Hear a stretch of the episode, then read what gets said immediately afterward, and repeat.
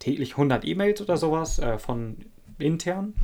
Sie kriegt eine Mail um 10.05 Uhr, 10.08 Uhr klingelt das Telefon und hast du meine Mail gelesen? also ein Extrembeispiel. Während, wenn ich eine Mail schreibe, ich gehe komplett davon aus, wenn die irgendwo ankommt, außer es ist jetzt jemand, den ich bezahle. so. Aber es ist eine, typ, eine Mail, die ich einfach raus. Ich rechne eigentlich ein, zwei Tage mit gar nichts. Ja. Hallo und herzlich willkommen zur sechsten Folge vom Comspace Podcast Digital bei Arbeit. Es hat ein bisschen länger gedauert. Das Interview, was ihr gleich hören werdet, haben wir Ende letzten Jahres, äh, so in der fast Weihnachtszeit aufgenommen, Bastian Wilkert und ich. Und ähm, manchmal ist das halt so, dass die Dinge etwas länger dauern. Als Einstieg, äh, bevor wir loslegen mit Bastian, hat er mich noch äh, mal gem, äh, gem hatte er mich nochmal gebeten, äh, dass ich einen kleinen Disclaimer vorne wegschicke. Das hatten wir am Schluss nämlich vergessen. Ähm, äh, ich möchte einfach nur noch mal darauf hinweisen, dass Bastian als Mensch hier zu Gast ist und seine persönlichen Erfahrungen und Meinungen teilt, äh, um all die Themen, mit, über die wir sprechen. Manchmal aus der Rolle als Mitarbeiter der EWE AG. Ähm, allerdings nicht stellvertretend für die EWE AG. Das ist, äh, glaube ich, ganz wichtig. Also er ist nicht als Mitarbeiter äh, da, sondern als Bastian und in der Form habe ich mit ihm gesprochen. Und jetzt geht es auch einfach mal direkt los. Ähm, wir sind sehr lang geworden, fast zweieinhalb Stunden. Und in der zweiten Hälfte hat leider mein Mikrofon ein bisschen gesponnen. Ähm, da muss ich mir jetzt mal ein neues Kabel besorgen. Das knistert so ein bisschen. Es tut mir unglaublich leid, aber das habe ich nicht mehr rausgekriegt. Das war ein Grund, warum das etwas länger gedauert hat. Ich dachte, ich kann es irgendwie rausfiltern, aber das war so unregelmäßig, dass es leider nicht mehr rauszukriegen war. Tut mir leid, beim nächsten Mal läuft es hoffentlich besser. Jetzt viel Spaß mit Bastian Wilkert, dem Flaneur und Tinker-Tinkerer und unglaublich interessanten Menschen. Viel Spaß.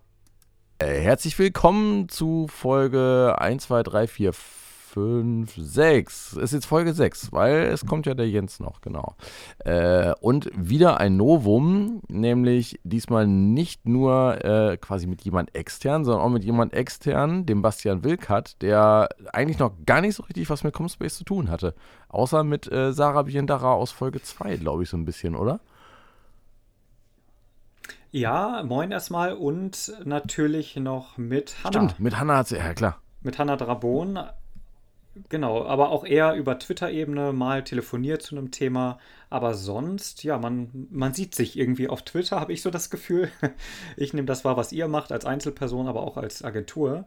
Und ja, aber persönlich sonst noch gar nicht. Da habe ich, glaube ich, nur Sarah einmal getroffen auf einem Augenhöhe-Camp. War das, ja, ich glaube wohl. Ich glaube wohl. Ja, es wird mal Zeit, dass du nach Bielefeld kommst. Aber du arbeitest da, wo Sarah früher auch mal gearbeitet hat, ohne dass das Ganze miteinander zu tun hat, lustigerweise. Aber sie hat mir mal verraten, dass äh, sie quasi eine ehemalige Kollegin von ihr äh, mit dir mal vernetzt hat, weil ihr euch noch gar nicht über den Weg gelaufen seid, weil du in einem sehr großen Unternehmen arbeitest.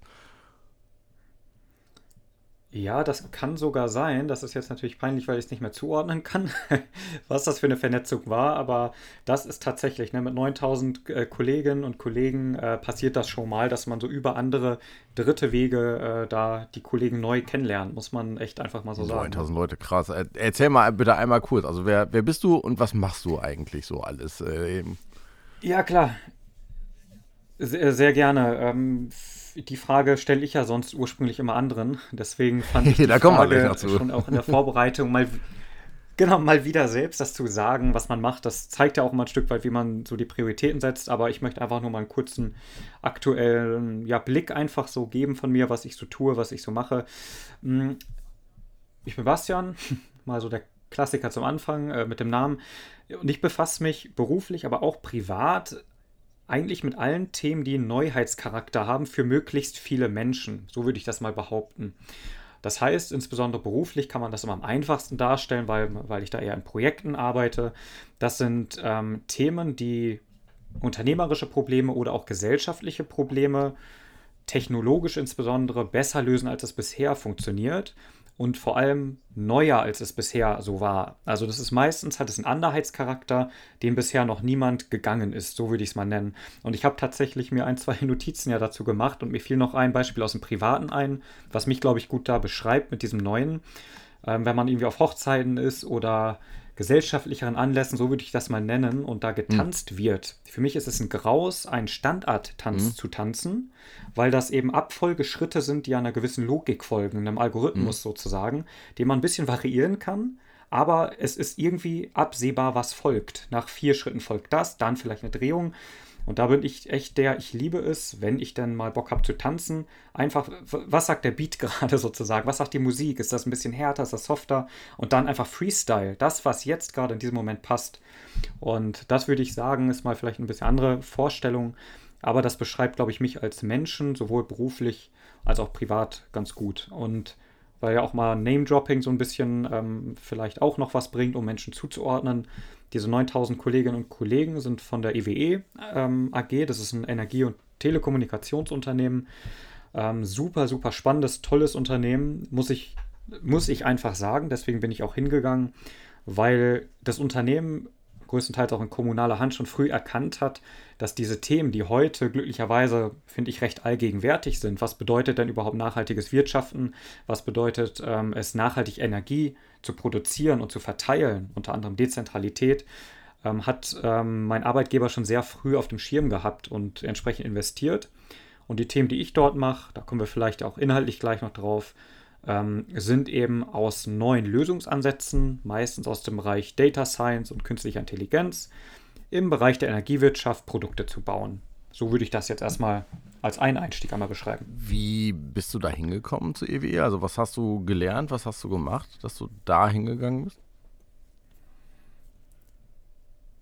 Hm, gelernt habe ich irgendwann mal ähm, BWL mit juristischem Schwerpunkt in, in Oldenburg mal studiert ähm, und habe dann ähm, daneben immer so kleine Projektchen gemacht, irgendwie SEO-Texte geschrieben ne, und so mein Studium ein bisschen finanziert und so immer schon früh links und rechts geguckt, wo könnte ich irgendwie aktiver werden oder wo, wo wird mein, mein Wissen, was ich glaube zu haben oder glaube gehabt zu haben, wo wird da jemand ein bisschen Geld für mhm. bezahlen? Und da bin ich so ein bisschen immer der Nase nachgegangen, immer auch, dass das ein Interesse von mir ist. Und so habe ich dann ähm, irgendwann auch mal einen Master dann gemacht, der hieß äh, Ernsthaft Management Consulting, also ein Studiengang Unternehmensberatung hm. zu lernen. Fand ich ein bisschen widersprüchlich, war aber eine sehr gute Entscheidung, weil aus zwei Gründen das theoretische Konstrukt, wie funktioniert eigentlich eine Intervention, wenn ein Fremdkörper, wie ein Unternehmensberater in dem Fall, in ein soziales System Unternehmen reinkommt, wie kann diese Person wirksam sein, wie auch nicht, wie kann sie schaden, wie funktioniert ähm, systemisches Coaching beispielsweise, warum funktioniert das in manchen Fällen, warum nicht. Das habe ich da sehr viel gelernt, also methodisch. Und dann habe ich viel Zeit gehabt. Und diese Zeit habe ich dann genutzt mit Werkstudentenjobs und Projekten. Und da immer mehr in die digitale Richtung bin ich dann gegangen. Und habe dann gemerkt, auch über meine ersten Jobs, dass eigentlich das Spannende für mich persönlich ist, was die ja, aber Digitalisierung tatsächlich, ähm, was die eigentlich alles ermöglicht, auch im mhm. Guten. Ähm, also was, was für, ja, wie soll man sagen, also nicht nur was für Software es gibt, sondern auch Hardware-Technologien, die unsere Arbeit, unsere Gesellschaft besser machen können. Und irgendwie fand ich das immer ein spannendes Thema und habe dann, jetzt vor zwei Jahren war das dann, tatsächlich bei der EWE e die Möglichkeit gefunden, meine gesamten methodischen Sachen, die ich immer so gelernt habe, über Beratung, über Projekte und eigene Gründung, plus eben das Technologiethema zusammenzubringen in eine Stelle. Und so bin ich irgendwie dran gekommen. Also, wenn ich ganz ehrlich bin, ganz viele Zufälle. ähm, ja, ich, ich werde mir da jetzt nicht anmaßen, dass das auf meine äh, Fähigkeiten zurückzuführen ist, äh, sondern wahrscheinlich Zufälle. Es hat hier mal was funktioniert und da glaubt jemand, ich kann vielleicht Mehrwert bieten und so kam das dann alles zustande. Wie viel Einfluss hatte, um jetzt mal noch das dritte Standbein, ähm, worüber ich dich auch kennengelernt mhm. habe, ähm, noch mit ins Spiel zu bringen, der Podcast der Flaneur dazu äh, gebracht? Ich, also wenn Leute mich da gefragt haben, also gerade so zu, zu Anfang, äh, bei den ersten 10, 20 Folgen, ja. äh, habe ich immer gerne gesagt, äh, das ist so der deutsche Tim Ferriss, beziehungsweise äh, bei dem, was du äh, in äh, was du in deinen Notizen stehen hattest, ähm, ein bisschen der James Altucher. Ich weiß nicht, ob du den kennst, den, den Podcaster. Ja, ja, ja. Bei, der, bei dessen Motivation, ja. den Podcast zu machen, war halt mit den Leuten sprechen zu können, die ihn interessieren. So, das ist halt äh, ja. sehr, sehr interessant. Hatte der Podcast auch was damit zu tun, äh, dass du quasi bei EWE e, äh, gelandet bist? Also ja, natürlich irgendwie auf jeden Fall, aber ich, also erstmals mit Tim Ferriss, will ich mich natürlich ganz weit von entfernen, nicht, nicht im moralischen, sondern weil das natürlich eine ganz andere Liga ist ähm, und ganz anderer Anspruch und ne, also davon finde ich total schön, dass du das aber sagst, das ehrt mich total. Mm, aber tatsächlich ist es so, den, den Podcast habe ich wirklich gemacht, weil ich seinerzeit viel geblockt habe, zum Beispiel zum Thema mhm. New Work und da auch trotz relativ wenig Praxiserfahrung, aber ähm, regelmäßig für extrem viel Geld gebucht worden bin, Vorträge zu halten, wo ich jetzt rückwirkend denke, wie kann man so viel Geld für jemanden ausgeben, der eine Stunde einen Vortrag hält. Ähm, und habe dann aber gemerkt, möchte ich eigentlich so New Work als Marke für mich haben? Also so ganz kalkulatorisch habe ich das für mich gedacht. Möchte ich Bastian New Work pur sein? Möchte ich das eigentlich? Habe ich gesagt, ja, ist schon spannend, aber wo ist da Technologie? Da möchte ich eigentlich mehr hin und ich möchte mich nicht binden. Und außerdem gibt es so viele spannende Themen, die ich ganz egoistisch für mich auch noch lernen möchte. Und habe dann irgendwie 2014 oder 2015 gedacht, ähm, oder 2016 weiß ich gar nicht mehr, naja, wie wäre es denn da mit einem Podcast? Und ich lade andere ein, selbstverständlich zuzuhören, ähm, ne, weil sonst würden die Gäste ja auch nicht kommen, wenn wir quasi nur ein Zimmergespräch haben. Ähm, aber in erster Linie entscheide ich nicht, weil es jetzt toll für meine Marke ist oder für irgendeinen Auftrag oder oder oder weil ich es halt irgendwie anderweitig brauche, sondern weil ich ein echtes Interesse an dem Thema und vor allem auch an den Menschen habe. Und deswegen, ja, stimme ich dir zu äh, oder die Beobachtung ist korrekt. Äh, exakt so, so ist der Podcast dann gestartet. Und ja, mit EWE hat das so gesehen nicht viel zu tun, außer, nee, eigentlich nichts. Aber in allen Gesprächen halt, ähm, die ich so führe, auch seinerzeit, ob ich dort anfange, ähm, wirkt natürlich auch das Podcast-Touren äh, auch auf die Gespräche. Dann ich, wurde ich dann natürlich gefragt, ja, und das mit dem Podcast, ja, erzähl doch mal, super spannend oder mhm. eben nicht spannend. Jemand anders ähm, in den Gesprächen war auch ein bisschen kritischer. Naja, das ist jetzt, du bist da ja total breiter aufgestellt und so und passt das denn zu den Sachen, die IWE macht? Und haben da echt einen guten, konstruktiven Dialog über das Podcasten angeführt, ja. letztendlich, ja. Und was, was ist jetzt, ähm, sag mal, der, der, das dritte Standbein? Ist ja dann noch deine Selbstständigkeit und das Unternehmen, was du gegründet hast? Genau, also was ich halt immer versucht habe oder ja doch versucht habe nebenbei zu tun. Nebenbei meine ich neben ähm, Tätigkeiten, wo ich als Arbeitnehmer angestellt bin und einfach Projekten, die ich gerne mache, pro bono beispielsweise, irgendwie mit Studenten Workshops machen oder für studentische Vereinigungen irgendwie ne, Methodiken beibringen, habe ich immer das, dieses Unternehmerische als solche finde ich immer schon spannend und habe es einige Male versucht, ähm, hat auch nie wirklich funktioniert. Ähm, dann hatten wir im Bereich Virtual Reality ein Unternehmen aufgebaut, wo es eigentlich eher um eine Equipment-Zulieferung war für mobile Virtual Reality Brillen. Ähm, und, und da habe ich gemerkt, okay, das macht alles Spaß, aber irgendwie so richtig Geld verdienen, nee, war noch nicht der Fall, war noch nicht möglich. Und ja, dann habe ich mir gedacht, naja, wie kann ich denn etwas machen, was mir noch richtig Spaß macht, was sich nicht mit EWE e abdecken lässt, wo ich nachgewiesenermaßen, ohne von mir das zu sagen, sondern weil andere mir das gespiegelt haben, wo ich nachgewiesenermaßen Menschen helfe, kann ich damit nicht noch Geld verdienen? So, das war einfach mal die Ur Ursprungsfrage und habe ich überlegt, was glaube ich denn zu können, was sagen mir andere, habe mit Leuten gesprochen und das war echt eben das Thema, äh, wie kann man Rahmenbedingungen für Produktentwicklung schaffen oder Innovation oder konkret auch das mit anfassen. Also in einer Stunde Gespräch per Skype ähm, wenn ich das mit jemandem mache, beispielsweise sprechen wir über ein konkretes Thema, was dieser Mensch sieht, also betriebswirtschaftlich gesehen, ein neues Produkt beispielsweise. Und am Ende der Stunde haben wir meistens drei ganz konkrete Punkte, die dieser Mensch am nächsten Tag umsetzen wird oder gerne auch mit mir zusammen. Dann, was weiß ich, banalere Sachen in Anführungsstrichen wie eine saubere Landingpage, die rechtssicher ist, mal zu bauen. Einfach gemeinsam sowas mit umzusetzen. Das kann sowas Konkretes sein.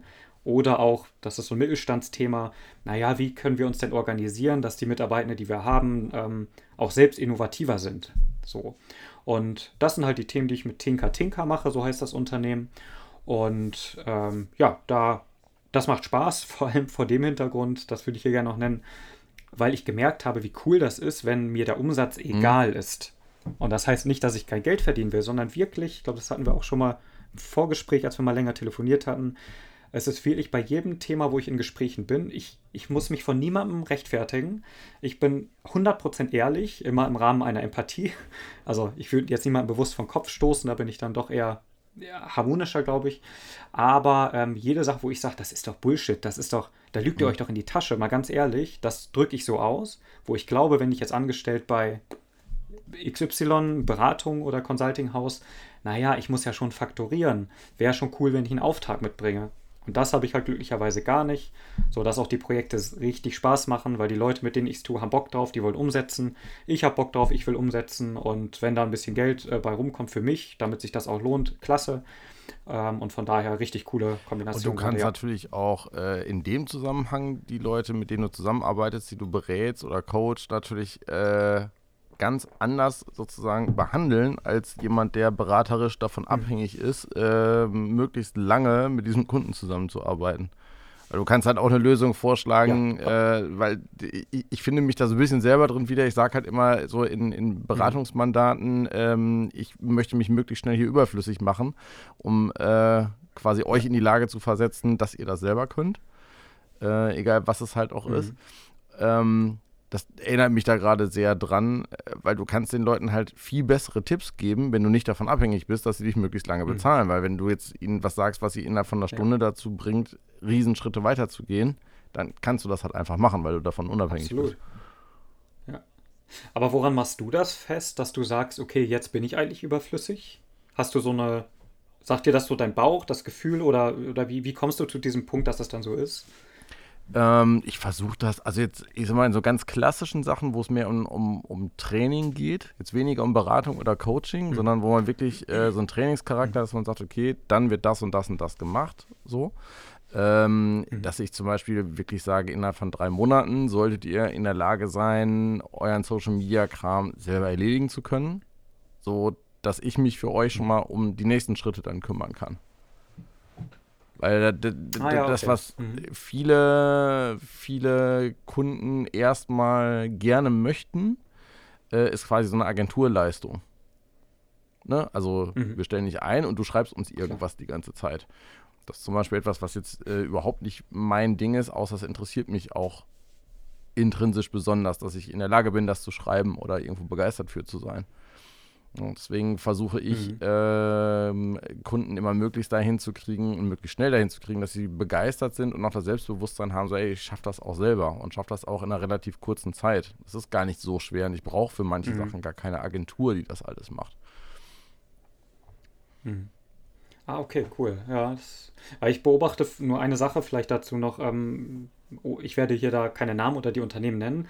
Aber ähm, ich habe es zweifach beobachtet, ähm, dass in Fällen eine externe, ich will, weiß nicht, ob das Agentur war oder Beratung, aber ein Anbieter, ein Dienstleister, der hat einen Vertrag verkauft über drei Jahre. Ähm, pro Jahr wird pauschal, das war ein, ich glaube, siebenstelliger Betrag, also ein sehr, sehr, sehr viel Geld für eine Dienstleistung, die im Endeffekt, äh, wenn man alles zusammenzählt, waren vier, fünf Workshops, wo ein paar Ideen rausgeputzelt sind und das wurde verkauft als eine Art Startup as a Service. So, und, und ich fand das so, also vielleicht waren im Hintergrund noch ein paar Gründe, warum das auch so teuer ja. war. Ich stecke da nicht drin, das war, war auch nicht ein Unternehmen, in dem ich involviert bin. Ähm, aber da habe ich auch gesagt, welchen Anreiz hat, hat denn dann das Unternehmen, oder, oder, also ich verstehe die Incentivierung da dann gar nicht mehr. Also du setzt dann das Unternehmen ja in die Lage, dass, dass, dass du berätst. Also das, das muss ja nehmen, was kommt. Ja. Also ich finde das total heftig, erstmal zu lange Verträge und dann so hohe. Also wenn man jetzt andersrum denkt, ich meine, wir machen das eigentlich derzeit, das ist unser Kernteam, wir sind drei Leute bei Tinker Tinker, aber wir machen es eigentlich immer so, lass uns nicht über große Projekte reden, sondern ähm, meinetwegen sogar über Stunden oder Tage reden und gar, noch gar nicht so krass über Ergebnisse, sondern lasst uns so weit kommen wie möglich. Wir hauen alles rein in der ja. Zeit, wie es geht. Wenn ihr dann sagt, oh, das war nützlich oder wir sehen, wie wir es gemeinsam weitermachen können oder nicht, dann dann nächste Beauftragung. Also etwas kleiner alles, aber dem Kunden bewusst dann nochmal die Chance zu geben, entscheide du, wann es weitergeht und nicht, weil wir einen Vertrag haben, der zwar für uns cool ist ähm, und das finde ich, spielt halt auch manchmal eine Rolle. Ne? Kann sich sicher dann, ne, je nach Geschäftsmodell, sicher nicht jeder leisten, dass das so sinnvoll ist, aber ähm, das ist eben schön, das zu tun derzeit, ja. Ja, und einfach schnell zu Erfolgen zu kommen, ne? Und auf dem man dann weiter aufbauen kann, anstatt irgendwo erst sozusagen Absolut. nach drei Jahren irgendetwas, was vielleicht dann nur eine nebulöse Idee ist, zu haben. Ja. ja, exakt, genau, exakt, ja. wie gehst du dann bei, oder beschreib doch einmal gerade kurz, ähm, wie sich deine Aufgabe bei EWE äh, von, von mhm. Tinker Tinker dann nochmal unterscheidet? Also ich beschreibe es oder ich frage einfach mal, äh, was macht ein Corporate Venturer, der du ja bist bei EWE? Ja, ja genau. Ja, guter englischer Begriff. Ähm, der heißt ja im Prinzip nichts anderes als jemand, der irgendwelche. Ich, ich sage auch also würde ich ihn einfach mal ganz stumpf übersetzen, würde ich sagen, es ist ein Unternehmensunternehmer. Ja, das ist es eigentlich auch, kann man auch so sagen. Ne? Aber ähm, tatsächlich das Venturing, das, das finde ich, trifft es an sich nochmal immer so ein bisschen besser im Sinne von, es, es kann auch mal etwas sein, was nicht gleich unternehmerisch mhm. sinnvoll ist. Also das schließt das nicht per se aus. Das heißt, es kann auch wirklich nochmal dieser Bereich sein, okay, wir, der Problemraum, da scheint irgendwas da zu sein. Wir wissen aber noch nicht genau was, sozusagen.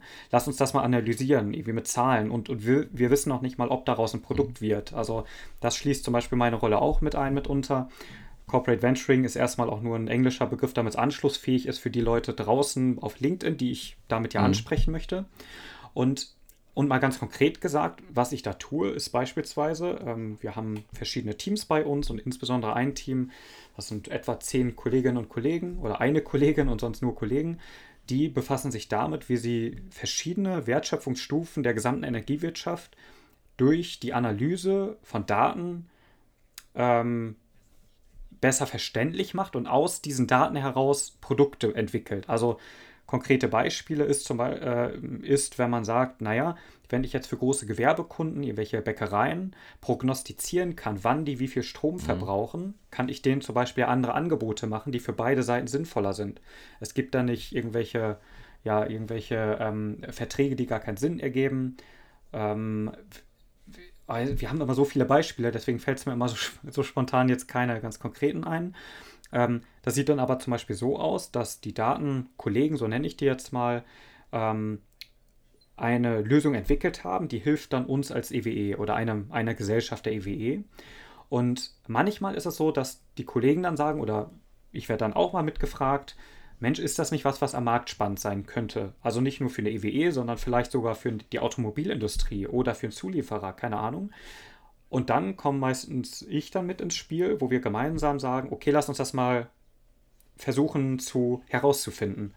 Und das ist quasi die Sache, die ich dort mache, ist das, was ich zum Beispiel bei Tinker Tinker verkaufe als Begriff Product Discovery. Also im Prinzip, lass uns erstmal herausfinden, ob das wirklich ähm, ja, ein Problem löst, das es draußen mhm. am Markt gibt. Und meine Rolle ist dann meist so zwei bis vier Monate dauert dann das Ganze. Mein Engagement ist sozusagen technische Machbarkeit haben wir bewiesen. Es scheint ein Problem zu, zu lösen, nach, nachweislich sozusagen. Wir haben ein irgendwie ein geartetes Stück von Software, das dieses Problem löst. Ähm, und damit gehe ich dann gemeinsam mit dem Team etwas in diesem Bereich, wo wir sagen, lass uns mal eine erste Marke bilden, ein erstes Wertangebot auch nach draußen an den Markt liefern, lass uns in Gespräche gehen, also Vertriebsthemen, Geschäftsmodellentwicklung, ähm, um dann zu gucken, okay, für wen ist das denn spannend und idealerweise dann auch Abschlüsse zu machen, um zu sehen, okay, in diesem Bereich, da gibt es jetzt jemanden, der möchte das haben. So, dann versuche ich es noch immer so weit zu machen, zu sagen, also wir gemeinsam, nur das ist explizit meine Rolle oft, wie können wir das Ding jetzt anschlussfähig in der Organisation machen? Weil, jetzt, das ist auch keine, kein Geheimnis, deswegen ähm, sind es jetzt hier keine Interner. Ähm, ich bin äh, angestellt bei der EWE AG und die EWE e als ein Energiekonzern hat ja verschiedene Tochtergesellschaften und eine AG in solchen Holdingstrukturen hat meist die Verantwortung, ja, äh, da wird bilanziert, da findet äh, Verwaltung viel statt und die hat nicht die Aufgabe, Geld zu verdienen. So, und dann haben wir eine Situation jetzt einfach mal, wo die AG Produkte hat, wo Geld reinkommt. Und das bringt natürlich ein System wie ein Konzern. Ähm, da muss man äh, viele, viel Kommunikation machen, sagen mhm. wir es mal so. Und das ist auch Teil der mhm. Aufgabe. Und das finde ich super spannend. Während ich bei Tinker Tinker wirklich ausschließlich nackt in Anführungsstrichen am Markt sein kann, agieren, gemeinsam mit den, ähm, mit den Teams, die mich da beauftragen oder uns, ähm, muss ich mir da gar keine Sorgen drum machen. Aber intern bin ich meinem Arbeitgeber verpflichtet und auch freiwillig, ich, äh, ich mache das sehr gerne, dass das Ding nicht nur irgendwie am Markt auf Interesse stößt, sondern dass das anschlussfähig wird an die Organisation. Und ja, das sind erstmal so vielleicht so ein paar Eckpunkte von dem, was ich dort mache. Was sind da so die größten ähm, Herausforderungen? eine, eine, eine Idee oder ein, ein neues Business Model an die Organisation irgendwo anzudocken? Und wie kriegt ihr das dann tatsächlich auch hin? Mhm. Das stelle ich mir gerade in so einem großen Unternehmen schon relativ schwierig vor. Ich sag mal, auf der einen Seite hast du ja die Unternehmen, die sagen, jo, wir gehen jetzt halt nach Berlin, mieten uns dann in den äh, hippen Coworking Space ein und schicken da mal 20 Leute hin, die sollen da mal rumrödeln. Das kriegst du dann aber meistens ja nicht wieder ähm, sauber zurück ins Unternehmen rein erstmal, weil das sind halt dann, ähm, ja, eben die mhm. hippen Leute, die nach Berlin dürfen, aber mit denen hat dann keiner Bock zu Hause zusammenzuarbeiten.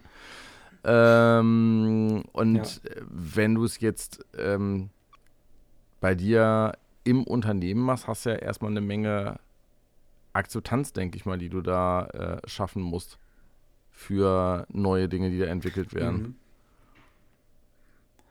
Die, ja, also ich finde, die Frage ist da so ein bisschen auch, welche Art von, über welche Art von neuem etwas reden wir? Ne? Also ist das jetzt ein Produkt, das recht nackt, sag ich mal, entstanden ist durch, äh, ja, jemand hat halt die Idee, das könnte was sein und das entwickeln wir. Das ist schon etwas anderes, als wenn es um, sagen wir mal, um eine Zusammenarbeit oder eine Investition in ein Startup mhm. geht, sozusagen. Oder in Company Building äh, gibt es auch Ansätze, da wurde auch drüber geschrieben, auch was EWE e gemacht hat. Da werde ich jetzt nicht groß reingehen, aber da ist Transparenz da auch.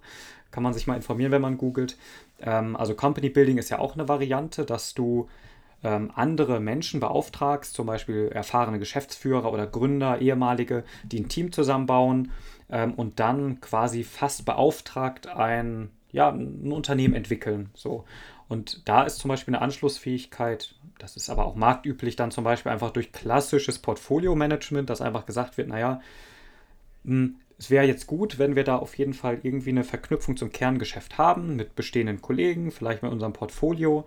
Aber ehrlicherweise ähm, ist es ja auch sinnvoll, wenn wir da Vollgesellschafter sind, dass sich das alleine trägt und erstmals ein eigenes Unternehmen geführt wird. Und deswegen da ist so der Klassiker dann eher so wirklich eine Portfoliosicht als ein Investor, mhm. würde ich, würd ich mhm. jetzt so sagen.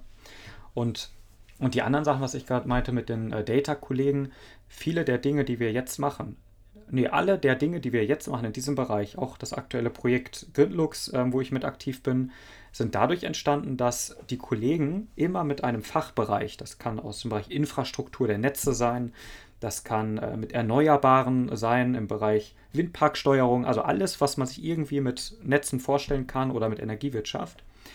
Ähm, und da sind Kollegen aus dem Fach, die sagen im Alltag, mich nervt mhm. hier was. Ich brauche hier sechs Monate, um irgendeine Glasfaserplanung zu machen. Ich muss mit sieben Netzingenieuren sprechen. Das kann es doch nicht sein. Äh, da hinten haben wir doch diese Data-Kollegen, könnt ihr mir mal helfen? Und die haben ein Format, das geht so einen Monat etwa, das nennen die Brainwave, natürlich mhm. auch Englisch. Ähm, aber im Prinzip machen die einfach eine Analyse aus ihrer Datensicht und machen dann einen Vorschlag in Form von Software, wie man das Problem lösen kann. Und da haben sie mittlerweile 120 von diesen Brainwaves gemacht oder 100, äh, falls jemand der Kollegen zuhört. Ich weiß, das ist dreistellig. Ähm, und das heißt, während dieser Zeit arbeitet der Fachbereich oder die Gesellschaft mit einem Team sehr eng mit den Data Scientists zusammen, entwickeln gemeinsam eine Lösung. Also das ist wirklich super partnerschaftlich. Ähm, und meistens kommt dann irgendwas raus, was mindestens dem Fachbereich was bringt. Ähm, also echte Einsparungen oder neue, neue Aufträge. Und somit hat man schon mal gar nicht das Problem der Anschlussfähigkeit. Mhm.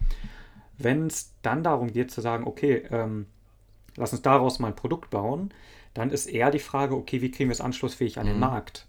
Und da ist der Vorteil, auch bei Gridlux wieder das Thema, also da machen wir Glasfaserplanung sozusagen, Glasfaserausbauplanung extrem schnell. Und da ist es so, dass wir eben dadurch, dass wir ja schon bewiesen haben, intern, mit in dem Fall der EWE Tell, dass wir da extrem viel Geld, extrem viel Aufwand und Nerven eingespart haben, die Qualität erhöht haben und der Kollege, ähm, Andreas Diesner an dieser Stelle, moin, ist bereit, ein öffentliches Interview zu machen darüber. Das ist schon mal ein richtig schöner, super Start. Und da, da kann man ja nur demütig sein und sagen, geil, danke, liebe Kollegen, lieber Fachbereich, dass wir es seinerzeit mit dir machen durften und jetzt sowas auch an den Markt bringen. Also das heißt, Anschlussfähigkeit ja, wir haben auch mal Dinge gemacht, die vielleicht ein bisschen weiter weg waren, die schon strategisch vielleicht nicht so sinnvoll waren, ähm, ne, so von Anfang an. Ne, also mal einen Fehler gemacht, mhm. sozusagen eine strategische Entscheidung vielleicht mal falsch gesetzt, dass man dann sagt, nee, das passt gar nicht ins Geschäft, in die Zukunft der EWE, ne, als Beispiel. Ähm, von daher, ja, ja, das, das fällt mir jetzt gerade so zu dieser Frage ein, also diese Mehrteilung zwischen, was ist jetzt eigentlich das, was anschlussfähig mhm. sein soll. Das letzte, was du beschrieben hast, ist ja so die typische Startup-Herangehensweise, die man na, auf der einen Seite äh, provozieren kann oder die tatsächlich durch, äh, dass das jemand feststellt, ich habe hier einen bestimmten Bedarf oder ich will hier etwas, etwas mhm. lösen, sei es jetzt wie, wie Twitter entstanden ist, wie YouTube entstanden ist, wie Airbnb entstanden ist äh, und baue mir das halt erstmal selber und äh, das reicht mir erstmal schon. Das ist natürlich in einem Unternehmen, ja. was wirtschaftlich arbeiten will, äh, in dem Moment noch, noch ein bisschen eine andere Hürde, die man da nehmen muss, als wenn man als Student oder als kleines Team äh, sagt, okay, ich baue mir halt irgendwas, mhm. äh, was, mir, mhm. was mir in meiner äh, täglichen Arbeit oder Kommunikation hilft. Aber vom, vom Entstehungsweg her ist es halt sehr, sehr ähnlich. Ja, absolut. Absolut ist ja, ja, Ausrufezeichen, Punkt. Exakt. Ähm, du hattest jetzt Gridlooks gerade schon äh, gesagt. Äh, was sind jetzt noch so ähm, andere, also hast du noch ein paar andere Beispiele für ähm, Unternehmungen oder Produkte, die daraus entstanden sind oder vielleicht noch entstehen werden, über die du schon reden kannst? Wenn man noch so ein Gefühl dafür kriegt. Ja, klar. Ja, also ein, ich würde jetzt auch gerne dann so dann eher den Fokus auf die Dinge, wo ich wirklich mit involviert ja. war. Und ähm, we, also wir haben echt einige Sachen in der Pipeline mit verschiedenen anderen Kollegen, aber das sind eben zum Teil Entwicklungsthemen, die eben, ja, die ich jetzt einfach noch nicht transparent machen möchte und mhm. nicht darf, sozusagen. Aber Dinge, die zum Beispiel abgeschlossen sind oder eben ähm, ja, in dem Fall nicht erfolgreich waren, ähm, gab es natürlich auch, ne, wo, wo ich beteiligt war. Ähm, und das sind zum Beispiel Themen wie, wenn wir nochmal so ein äh, Data-Thema nehmen, ähm, es gibt im Bereich der gewerblichen oder auch teilweise privaten ähm, Abrechnung von Photovoltaikleistungen einige rechtliche Regularien, die es zu beachten gilt. Und zwar, ich, nur ein ganz kurzer 20-sekündiger mhm. Exkurs, sonst, sonst versteht man das Thema vielleicht nicht ist es so, dass ähm, Photovoltaikanlagen ab einer bestimmten ähm, Leistung, KW Peak ist so ein Stichwort, ähm, dass die dann besonders gemessen werden und auch gemanagt werden können über einen Netzbetreiber. Ein Netzbetreiber ist immer der, dem die Netze sozusagen gehören. Und dieser Netzbetreiber kann sagen zu bestimmten Situationen, es gibt zu viel Strom im Netz, wir schalten diverse Bereiche ab, wo Photovoltaikanlagen dranhängen. So, das heißt für dich, wenn du eine 200 Kilowatt Peak-Anlage hast, du bist Landwirt, hast das auf dem Dach, heißt das in der Zeit, wo das abgeriegelt ist, verdienst du kein Geld, weil du nicht einspeisen kannst.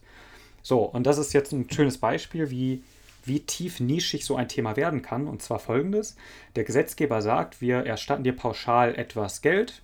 Das ist meistens aber ungenau, haben wir nachgeprüft über Daten und meistens nachteilig, nahezu immer nachteilig für den Anlagenbetreiber. Dann gibt es eine Alternative. Man kann das per sogenannter Spitzabrechnung machen. Und ich hoffe, ich habe äh, ich ich habe jetzt noch niemanden verloren. Die Alternative Spitzabrechnung bedarf viel Hardware. Es ist teuer, man muss es machen, man muss wieder Installationskosten haben. So, und Kollegen ähm, haben dort eine Möglichkeit entwickelt, technologisch über eine Kombination verschiedener Datenquellen, die es so bisher noch nicht gab, diese Kombination, eine Prognose zu machen ohne Hardware, wann du wie viel Strom hättest einspeisen können. Ja, so. Und das Ding haben wir Trulio genannt. Ähm, Trulio PV. Ich glaube, da gibt es auch noch die Papers von mir auf dem LinkedIn-Kanal, wo wir ein Geschäftsmodell versucht haben zu bauen für entweder Dienstleister, die diese Abrechnungen mhm. machen, also super tief jetzt in der Energiewirtschaft drin, oder eben ähm, für äh, eben Anlagenbetreiber, die sagen, okay, ich würde das jetzt gerne mal, ähm, ich würde das gerne mal ausprobieren weil Vor Vorteile für die Anlagenbetreiber, sie kriegen mit weniger Aufwand mehr Geld, die müssen dafür nichts tun. Und das war so unser Punkt, dass wir reingegangen sind. Und das war mal so ein schönes Beispiel. Die Technologie funktioniert, die Datenreihen, das funktioniert. Wir wissen, wie der, der Workflow sozusagen kundenseitig ist. Ähm, wir, was wir für Daten auswerten, ist jetzt hier vielleicht auch gerade gar nicht so wichtig, aber es war ein rundes Produkt in den Annahmen. Und dann sind wir rausgegangen, wir haben bei ein, zwei Veranstaltungen gepitcht, um überhaupt mal zu gucken, verstehen das, verstehen das Branchenfremde überhaupt, verwenden wir die richtigen Wörter, mit wem müssen wir reden, wir sind sehr viel Klinkenputzen gegangen. Bis zum Teil auch zum, ähm, ich wollte fast sagen Bundesverfassungsgericht, bis zur Bundesnetzagentur, ähm, die natürlich die ganzen Gesetze dafür mhm. schreibt. Und dann mit denen zu sprechen. Und all das ist zum Beispiel Teil eines solchen Projektes. Als der Kollege sagte, wir haben hier was, kannst du helfen? Aus Business Developer Sicht? Sage ich immer gerne ja, wenn ich es grundsätzlich verstehe. So, aber dann weißt du nie, was in drei Wochen passiert oder in zwei Monaten. Und da ist es halt so, dass wir irgendwann gemerkt haben, okay, die rechtlichen Rahmenbedingungen sind derzeit zu unsicher, weil neue Gesetzesentwürfe im Lauf sind. Ähm, und wir haben keinen echten Kunden gefunden, der bereit ist, das zu nutzen gegen Geld oder sagen wir mal durch eine andere durch einen anderen Grund, der es für uns sinnvoll macht, das zu entwickeln, sodass wir dann gesagt haben, wir werden das jetzt abbrechen. Und das war in dem Fall schwer und schade, weil, wir, weil es niemanden gab, der sagt, nein, ist doof oder so, sondern weil wir einfach nicht geschafft haben, diesen Punkt zu treffen, dass es jemand, dass es jemandem so viel wert ist, dafür ähm, ja, zu investieren sozusagen. Genau, das ist jetzt ein Beispiel mal, Trulio, dass wir dann pausiert slash abgebrochen haben. Das heißt, wenn sich genau, und, die Vorzeichen ja. ändern, könnt ihr es nochmal aus der Schublade holen und gegebenenfalls halt äh, nochmal dran arbeiten. Exakt, ja. genau. Also das, das ist so ein Beispiel, ähm, genau, also die Gründe für uns ähm, waren nicht ausreichend zu sagen, das machen wir weiter, weil wir auch alle ja Gehälter beziehen. Ja, wir blockieren sozusagen Opportunitätskosten im Sinne von, es gibt ja viele andere Dinge zu tun. Und dann war es halt dann schlau, trotzdem schmerzhaft, kennt glaube ich jeder, der so stark in Projekten involviert ist und dann einfach auch mal aufhören muss. Ähm, das ist immer nicht so schön. Aber ähm, das vielleicht auch, ich weiß jetzt nicht genau, wer so pauschal hier zuhört, aber auch ein Tipp so aus persönlicher Erfahrung, was uns gespiegelt worden ist, was super hilfreich war, als wir für uns entschlossen haben, okay, das ist erstmal jetzt ein Punkt, wir kommen da nicht weiter, wir lassen das jetzt, haben wir gesagt, okay, dann lass uns noch mal zwei Stunden für uns investieren von den Dingen, die wir gelernt haben, Kontakte, Möglichkeiten, Alternativen. Das wäre jetzt genau meine Frage gewesen, was ihr sozusagen, was habt ihr daraus gelernt, ja. äh, was nicht direkt mit dem Produkt zu tun hatte oder mit dem Projekt zu tun hatte, aber was du trotzdem mit rausgenommen hast mit dem Team?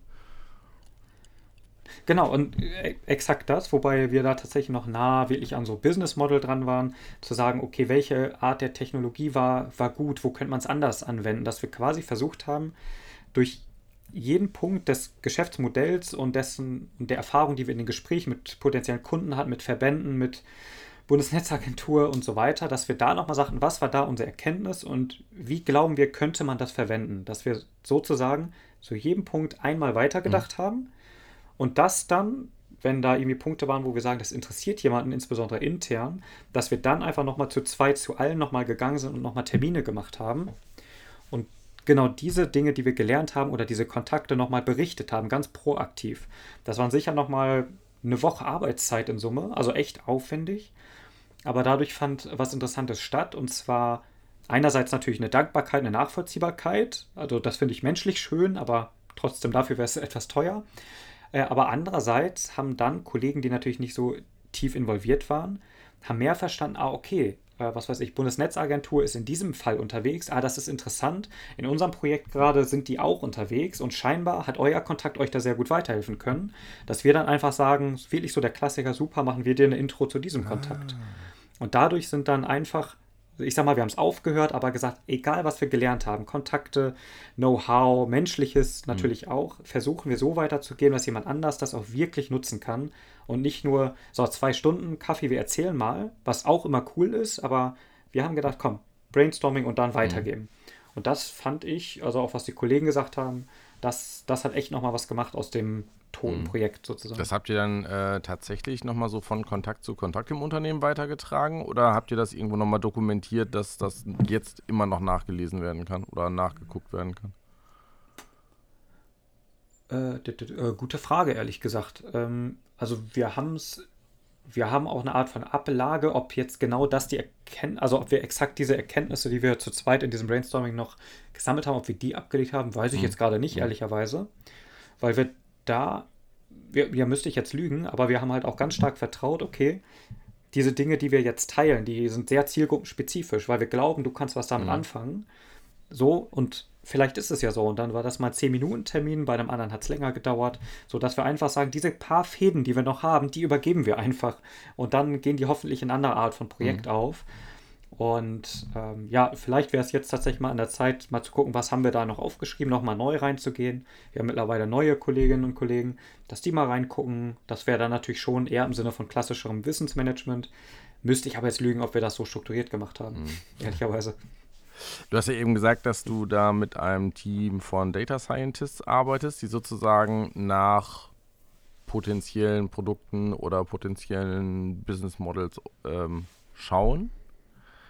Ähm, ist es immer von den Daten ausgehend oder ist es auch umgekehrt mal? Also, dass jemand einfach eine Idee hat und dann wird mit den Daten geguckt, wie kann das funktionieren?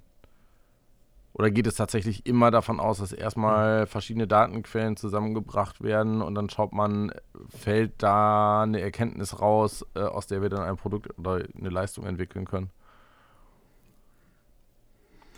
Ähm, ja, theoretisch auch andersrum. Ähm, wir haben halt nur gemerkt, dieses, was ich vorhin sagte, dieses Brainwave-Format, das ist echt, also was die Kollegen da aufgebaut haben in drei Jahren etwa, ähm, auch dieses sich wiederholende von der Methodik her, aber inhaltlich kommt da immer was Neues raus. Das ist echt verdammt wertvoll.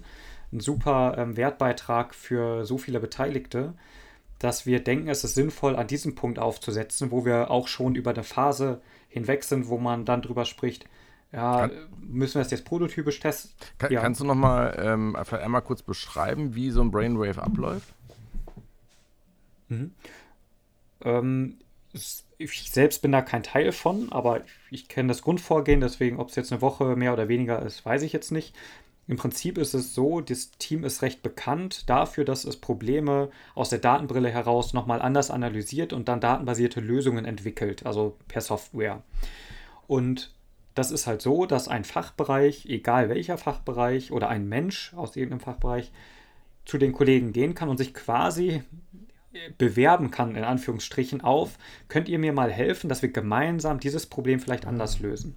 Und dann findet sich zu 99 Prozent selbst organisiert dann das Team aus diesen zehn Leuten. Also wer hat gerade Kapazität, wer hat in dieser Art von Problemraum schon gearbeitet oder wer hat es noch nie und will das unbedingt lernen. Das sind dann zwei Kollegen meistens, also auch zwei Data-Experten und die gehen dann über eine Art, ja, so wie so eine Art Design Thinking Sprint kann man sagen. Ein bisschen erstmal die offene Recherche und Analyse mit dem Kollegen, dann werden erstmal die Daten äh, erhoben, dann wird das Problem ja sauber umschnitten sozusagen.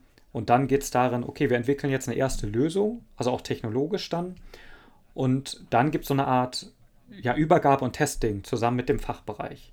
So, und dadurch, dass einfach eng an einem echten Problem ist, und zwar in vertrauenswürdiger Atmosphäre, weil es sind keine externen, man braucht keine NDAs und hast mhm. nicht gesehen, dadurch ist die Qualität dessen, was dort abgeliefert wird, wenn, wenn ein Problem überhaupt gelöst werden kann, wirklich sehr, sehr hoch. Und es wäre fatal, glaube ich, und das ist auch jetzt, das ist ja auch irgendwie nachvollziehbar, wenn sowas dann nicht noch weiter genutzt wird, außer es gibt strategische Gründe, das eine mal interner zu lassen, weil Wettbewerbsvorteil mhm. oder sowas, und das andere auch an den Markt äh, gehen kann, weil halt schon eben Technik existiert. Die technische Machbarkeit ist bewiesen während so meine Erfahrung, gar nicht EWE, e, aber allgemein auch Tinker-Tinker-Beobachtungen, oft gerne, ja, erstmal Idee und Problem, ja, wird sich schon viel mit befasst.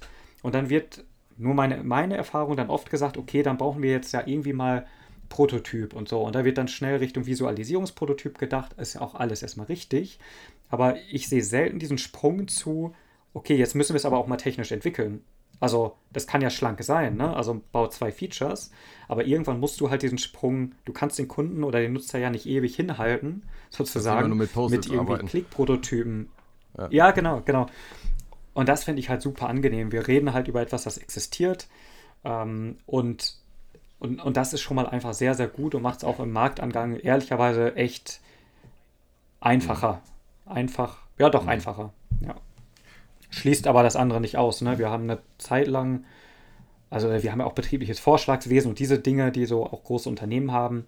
Und wenn da was Gutes dabei ist, wir halten ja alle unsere Augen und Ohren offen. Wir haben halt das Mandat dafür, solche Dinge auch umzusetzen, nicht nur Scouting oder so, sondern wir setzen ja auch um. Also tagtäglich bin ich quasi mit an der Front oder alle Kollegen mit an der Front. Ähm, und von daher, jeder Impuls, der kommt, der irgendwie sinnvoll erscheint im Rahmen unserer Strategie, ähm, versuchen wir natürlich auch mit mhm. aufzunehmen. Gerne auch mit den Kollegen zusammen, wenn es irgendwie passt, ja. Äh, Design Thinking hat das jetzt gerade schon genannt. Gibt es jetzt noch andere hm. Methoden, äh, um sich so einer Problemstellung zu nähern, ähm, die jetzt besonders häufig genutzt wird? Die jetzt vielleicht auch andere Menschen kennen oder andere Leute mhm. einsetzen können? Ja, auf jeden Fall. Ich würde aus dem Data-Bereich erstmal rausgehen wieder, ja. sondern eher ein bisschen methodischer. Ja. Ähm, also zwei Sachen wirklich, die, ach, die kann ich echt jedem empfehlen. Hab ich, das eine Buch habe ich jetzt nicht hier. Äh, das erste ist wirklich so basic, ähm, einfach Mom-Tests machen. Ähm, ich weiß gar nicht, ob das ein echter Begriff ist. Es gibt so ein Buch, The Mom-Test, 90 Seiten oder 80 Seiten wo es darum geht, wie kann man mit einem Menschen, der einen nicht verletzen mhm. möchte, und idealerweise ist es die eigene Mutter, wenn man eine gute Beziehung zu ihr hat, wie kann man trotzdem eine Erkenntnis für zum Beispiel eine Geschäftsidee oder eine Sozialutopie oder so bekommen, das wirklich nutzbar ist und nicht, nicht ähm, hier, wie heißt das, hinter pinken Vorhängen. So fluffy, ja, ja. Feedback, es ist eh, äh, ne, also kein verwässertes ja. Feedback. Und das ist so ein hilfreiches Buch gewesen, ähm, dass viele Methodiken, die man vielleicht aus Gesprächsführung, Interviewführung kennt, nochmal in den Kontext bringt, ähm, wie kann ich daraus wirklich tiefer an Probleme mhm. kommen. Mhm. Und diese Methodik, also auch bei Tinga Tinga, wir haben jetzt auch wieder ein eigenes Projekt, ähm, eigentlich ist unser Workflow, also wir, wir fragen gar nicht groß, okay, und was ist die Idee dahinter, sondern lass uns mal schnell drei, vier Mom-Tests machen ähm, und dann eben mit Leuten sprechen. Und dann hatte ich gestern oder irgendwie vorgestern auch gepostet über eBay Kleinanzeigen, akquirieren wir gerne mal Interviewteilnehmende. äh, wo, das klappt super, weil ja, es ist einfach echt einfach und macht Aha. Spaß und du kriegst die Leute. Und nach einer halben Stunde Gespräch, nach dieser Mom-Test-Logik, äh, also da ist so viel Erkenntnis ja. und da brauchst du auch nicht, nicht viel Aufwand vorher machen sondern da reicht auch eine Viertelstunde, dir ein paar gute Fragen zu überlegen, in dieser Mom-Test-Logik wohlgemerkt. Und dann hast du echt schon, glaube ich, äh, ein sehr, sehr gutes Wissen darüber, ist die Richtung jetzt überhaupt schon mal richtig? Also stimmt der Problemraum? Oder haben wir uns da irgendwas ausgedacht, was gar nicht ein Problem mhm. ist? Also von daher, das empfehle ich absolut.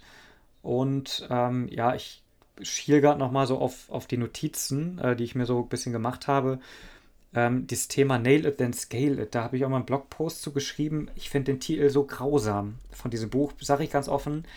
Ähm, hat mich auch lange abgehalten, das zu lesen. Aber was dahinter steckt, finde ich so fundamental wichtig, wenn man sich in diesem Bereich bewegt, ähm, auch weil ich da selbst so viele Fehler gemacht habe, diesen Gedanken, ein Problem oder dann die Lösung, aber erstmal das Problem wirklich zu nailen, also zu nageln, dass das wirklich hundertprozentig auch das Problem von dieser Person in diesem Kontext ist und da, dass das Fakt ist, quasi schon fast wie ein Faktum. Mhm. Und das ist ja schon mal eine starke Aussage.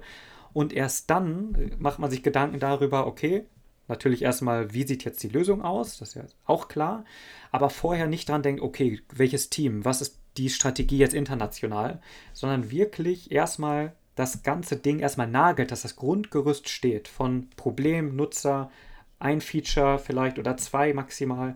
Und das Grund, diese kleine Pflanze, dass die steht, die muss erstmal nageln. Halt mega vorher alles andere Ganze, mit, ne? mit ja. exakt, genau, ist ja auch nichts, so gesehen nichts Neues, nur mir fällt selbst auch an mir auf, gerade auch dann manchmal im Konzernumfeld, da hat man natürlich ein paar andere Budgetmöglichkeiten, aber gerade die nicht zu nutzen. Weil warum sind so viele äh, Kleinunternehmen oder Startups oder so, wie, wieso sind die oft so fokussiert? Weil sie die haben keine Wahl.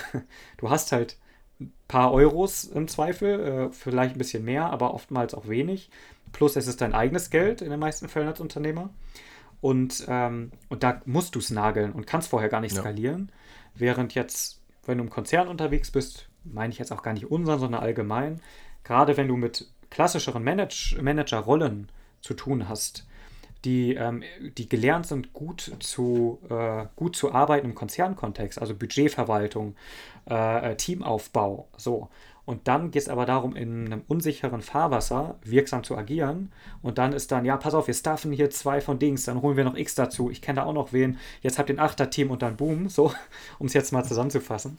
Ähm, das geht halt auf dem Papier gut, aber ich kenne kein Beispiel, wo sowas wirklich, wirklich funktioniert. Ne? Also das Thema erstmal die Basics fokussiert und dann kann man irgendwann über Skalierung reden. Das finde ich als so ein Denkmodell ja. echt stark. Cool. Ja, das äh, sowohl, also Mom-Test kannte ich aus einem aus einem anderen Zusammenhang, dass es dazu ein Buch gibt, das war mir gar nicht so mhm. bewusst. Und äh, Then Scale It ist tatsächlich der Buchtitel.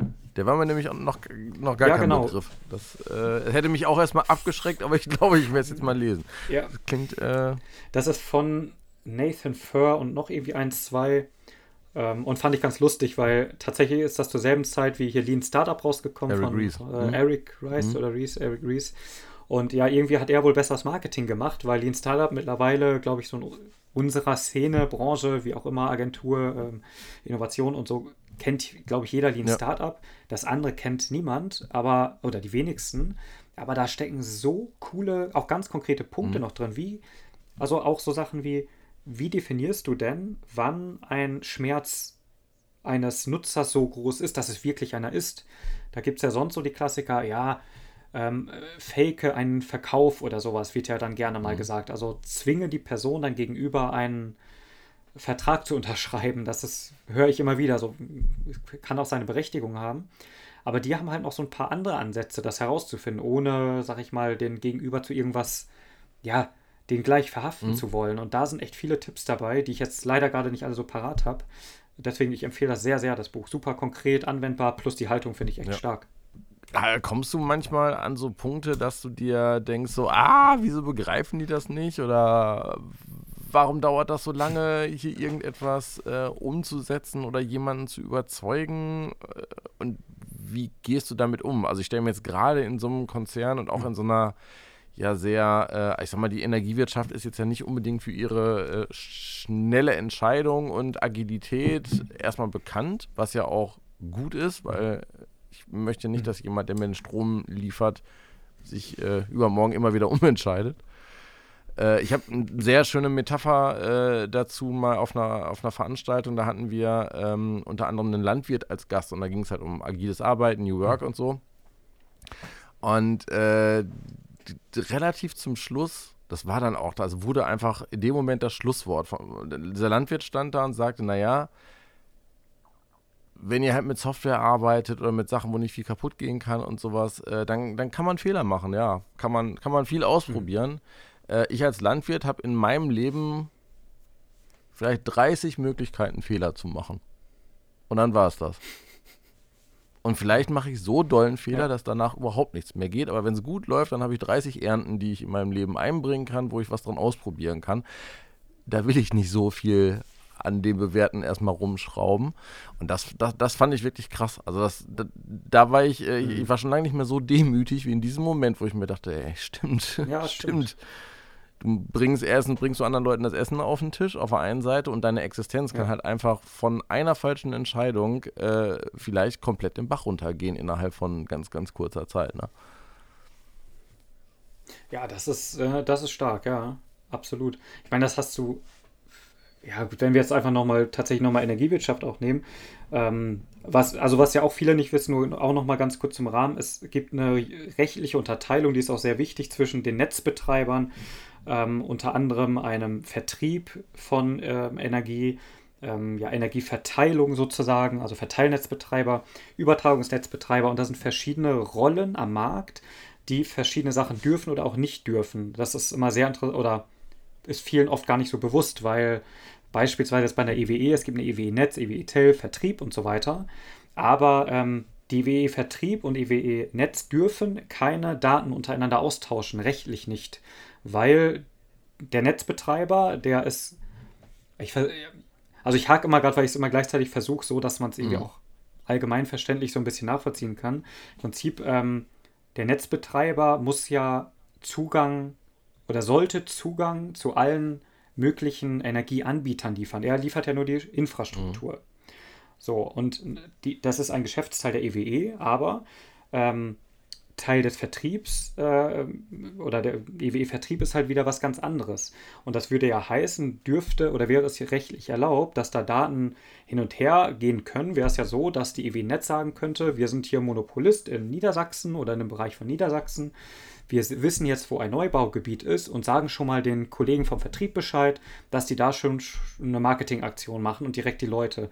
Und den Telekoms und Vodafons dieser Welt sagen wir mal nichts. Und das soll das halt verhindern, diese Monopolstellung. Das heißt, die Energiewirtschaft ist auch nicht die Energiewirtschaft, sondern hat wirklich sogar rechtlich Silos, die auch eine Berechtigung haben. Also man so ein bisschen drin ist ähm, in diesen Marktrollen, dann ergibt das schon Sinn, auch wenn das zugegebenermaßen als Außenstehender vielleicht irritierend wirken kann. Und das zeigt auch, wir haben Bereiche wie im Netz, da ist das äh, Wichtigste die Netzsicherheit.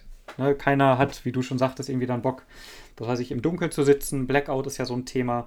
Oder zu spät beliefert werden, äh, gar nicht beliefert, irgendwelche Stromausfälle. Mhm. Da ist halt Netzsicherheit das Wichtigste.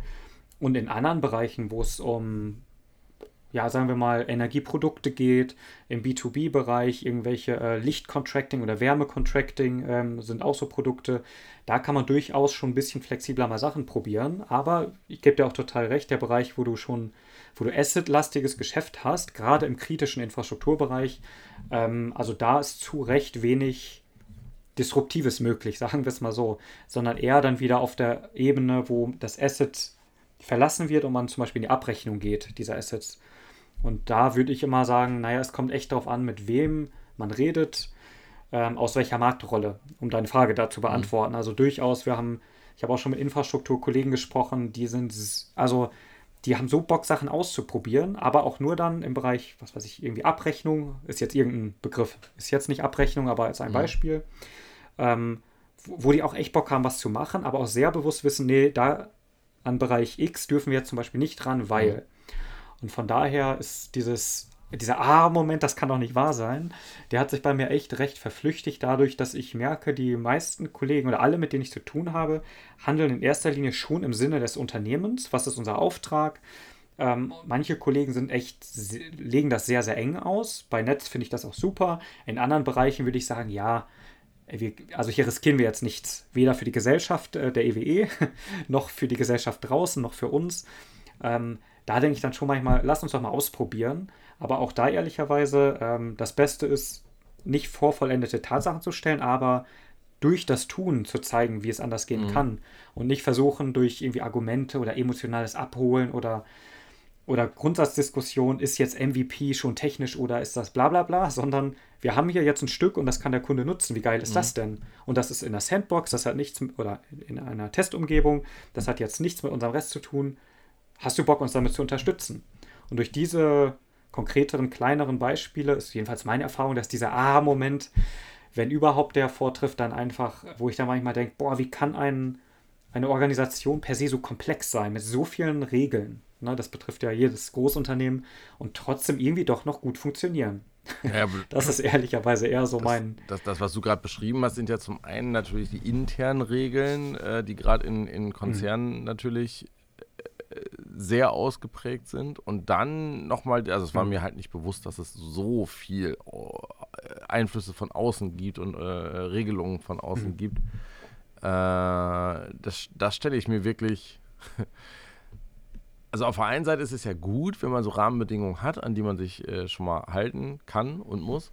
Auf der anderen Seite denke ich mir, kommt es so bestimmt oft vor, dass ihr das Gefühl hat, so, oh, wir haben echt ein geiles Produkt entdeckt und dann kommt aus irgendeiner Abteilung so, ja, ist total cool, würden wir auch gerne machen, dürfen wir aber nicht. Ja, aber da ist auch wirklich der Punkt, das ist auch wieder so eine Erkenntnis, die ich für mich hatte, wo ich mich so freue, auch, ähm, auch dort zu arbeiten. Ich war vorher, nee, nee, nochmal kurz anders. Ähm, so mit der Zeit diese, dieses Lernen in der Branche, also Branchenspezifika, mhm. gleichzeitig trotzdem auch offen zu sein, was geht in anderen Technologien, in anderen Branchen, führt halt aber schon dazu, dass eigentlich jedes Projekt, was wir machen, auch die Data Scientisten, die haben durch ihre ganzen Brainwaves so eng mit Fachbereichen gearbeitet, dass sie mittlerweile super gut auch fachlich drauf sind und auf Augenhöhe mit echten Energiewirtschaftlern reden können ähm, und nicht so im Sinne von, ja, die haben irgendwie mal ein Seminar zum Thema Energiewirtschaft besucht und machen sonst was mit mhm. Daten. So dieses, sondern das sind echt auf Augenhöhe, können die fachliche Themen mit einordnen, sicher nicht alles rechtlich. Da gibt es natürlich Experten, aber das hilft natürlich schon auch eine Geschwindigkeit zu haben, dass wir viel selber schon einschätzen können, insgesamt im Bereich.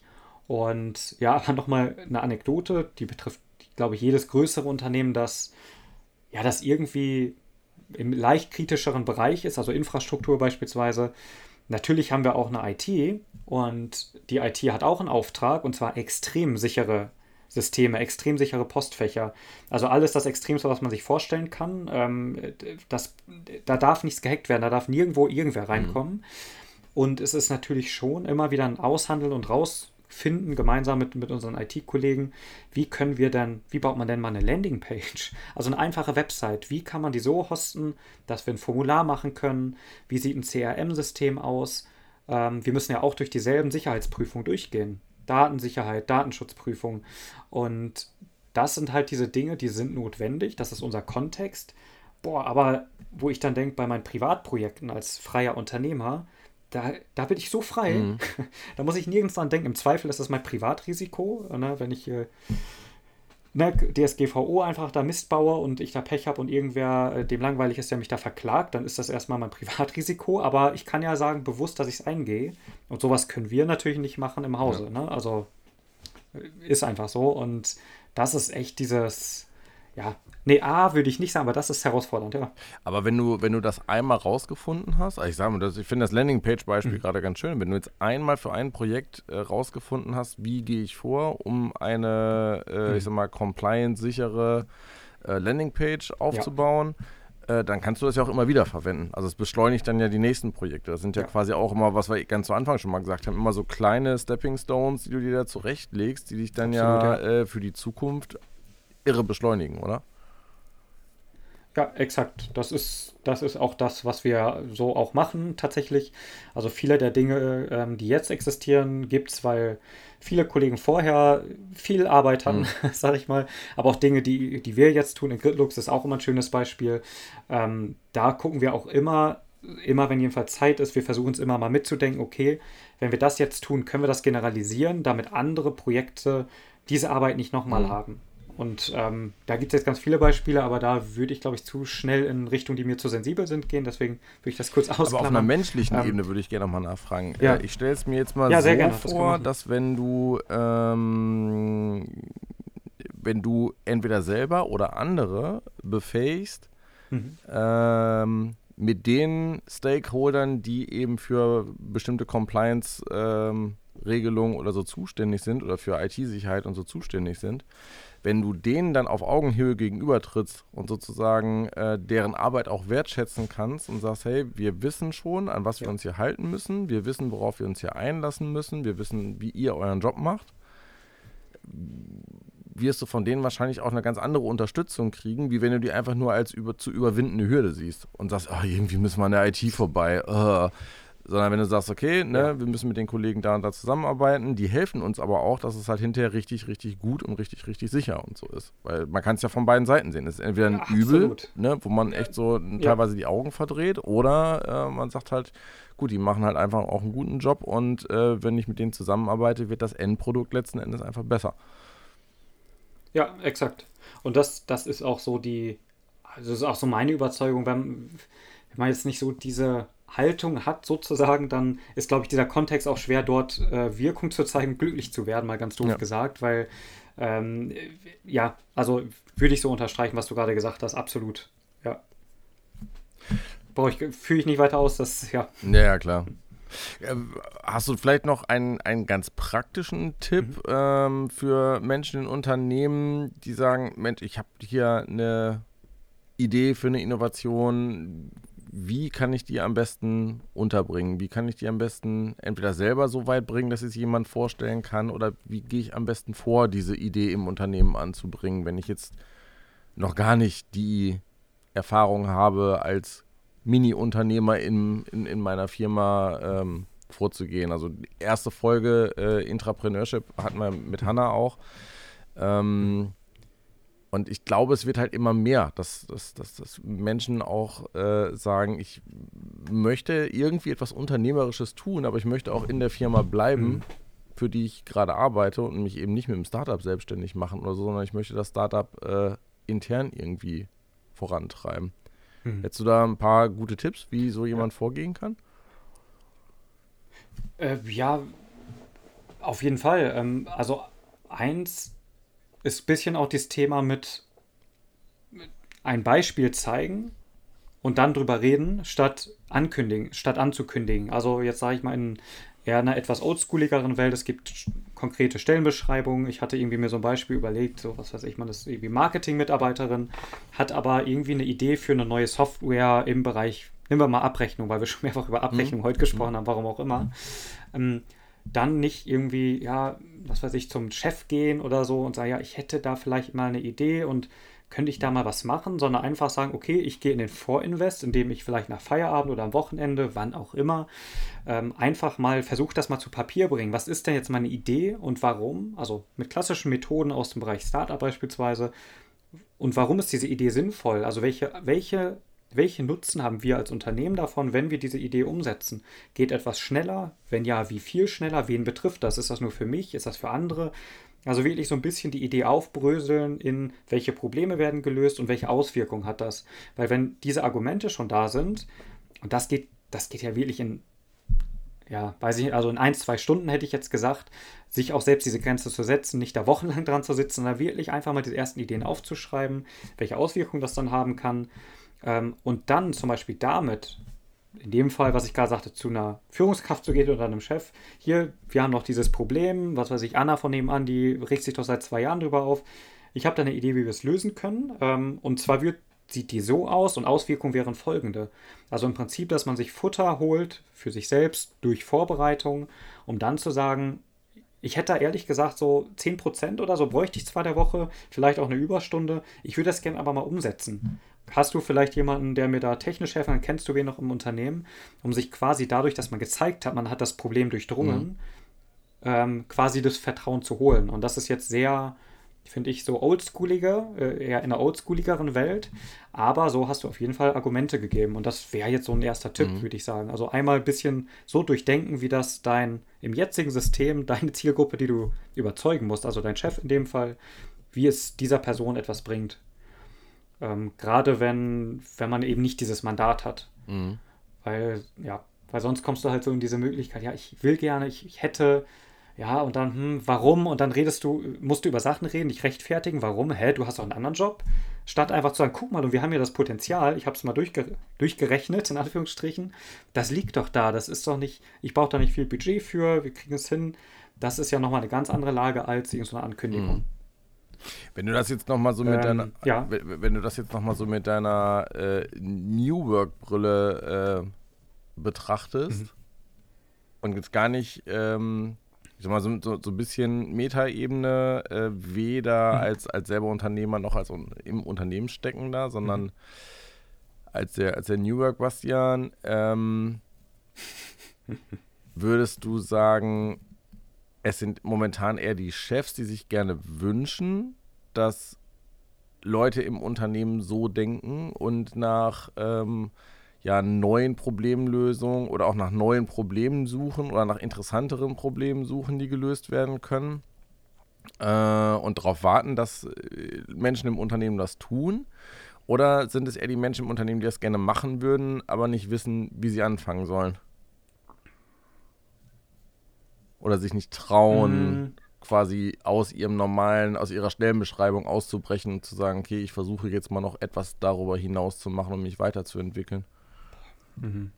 Boah, ich würde mal die steile These aufstellen. Also erstmal sicher 50-50 oder so, aber ich würde, glaube ich, die These äh, aufstellen, das hat echt viel mit Ängsten zu tun oder mit Bedenken, die die in einem selbst natürlich liegen. Also ich kann das super nachvollziehen, wenn jemand sagt, okay, indem ich mich jetzt nackt mache, mit einem Wunsch, ein Projekt zu tun, das nicht meiner Rolle entspricht, jetzt aus Mitarbeitersicht gedacht, ähm, ich habe da Bedenken, weil ich weiß nicht, was die andere Person von mir denkt und äh, ich habe irgendwas abzubezahlen, ich bin darauf angewiesen auf den Job.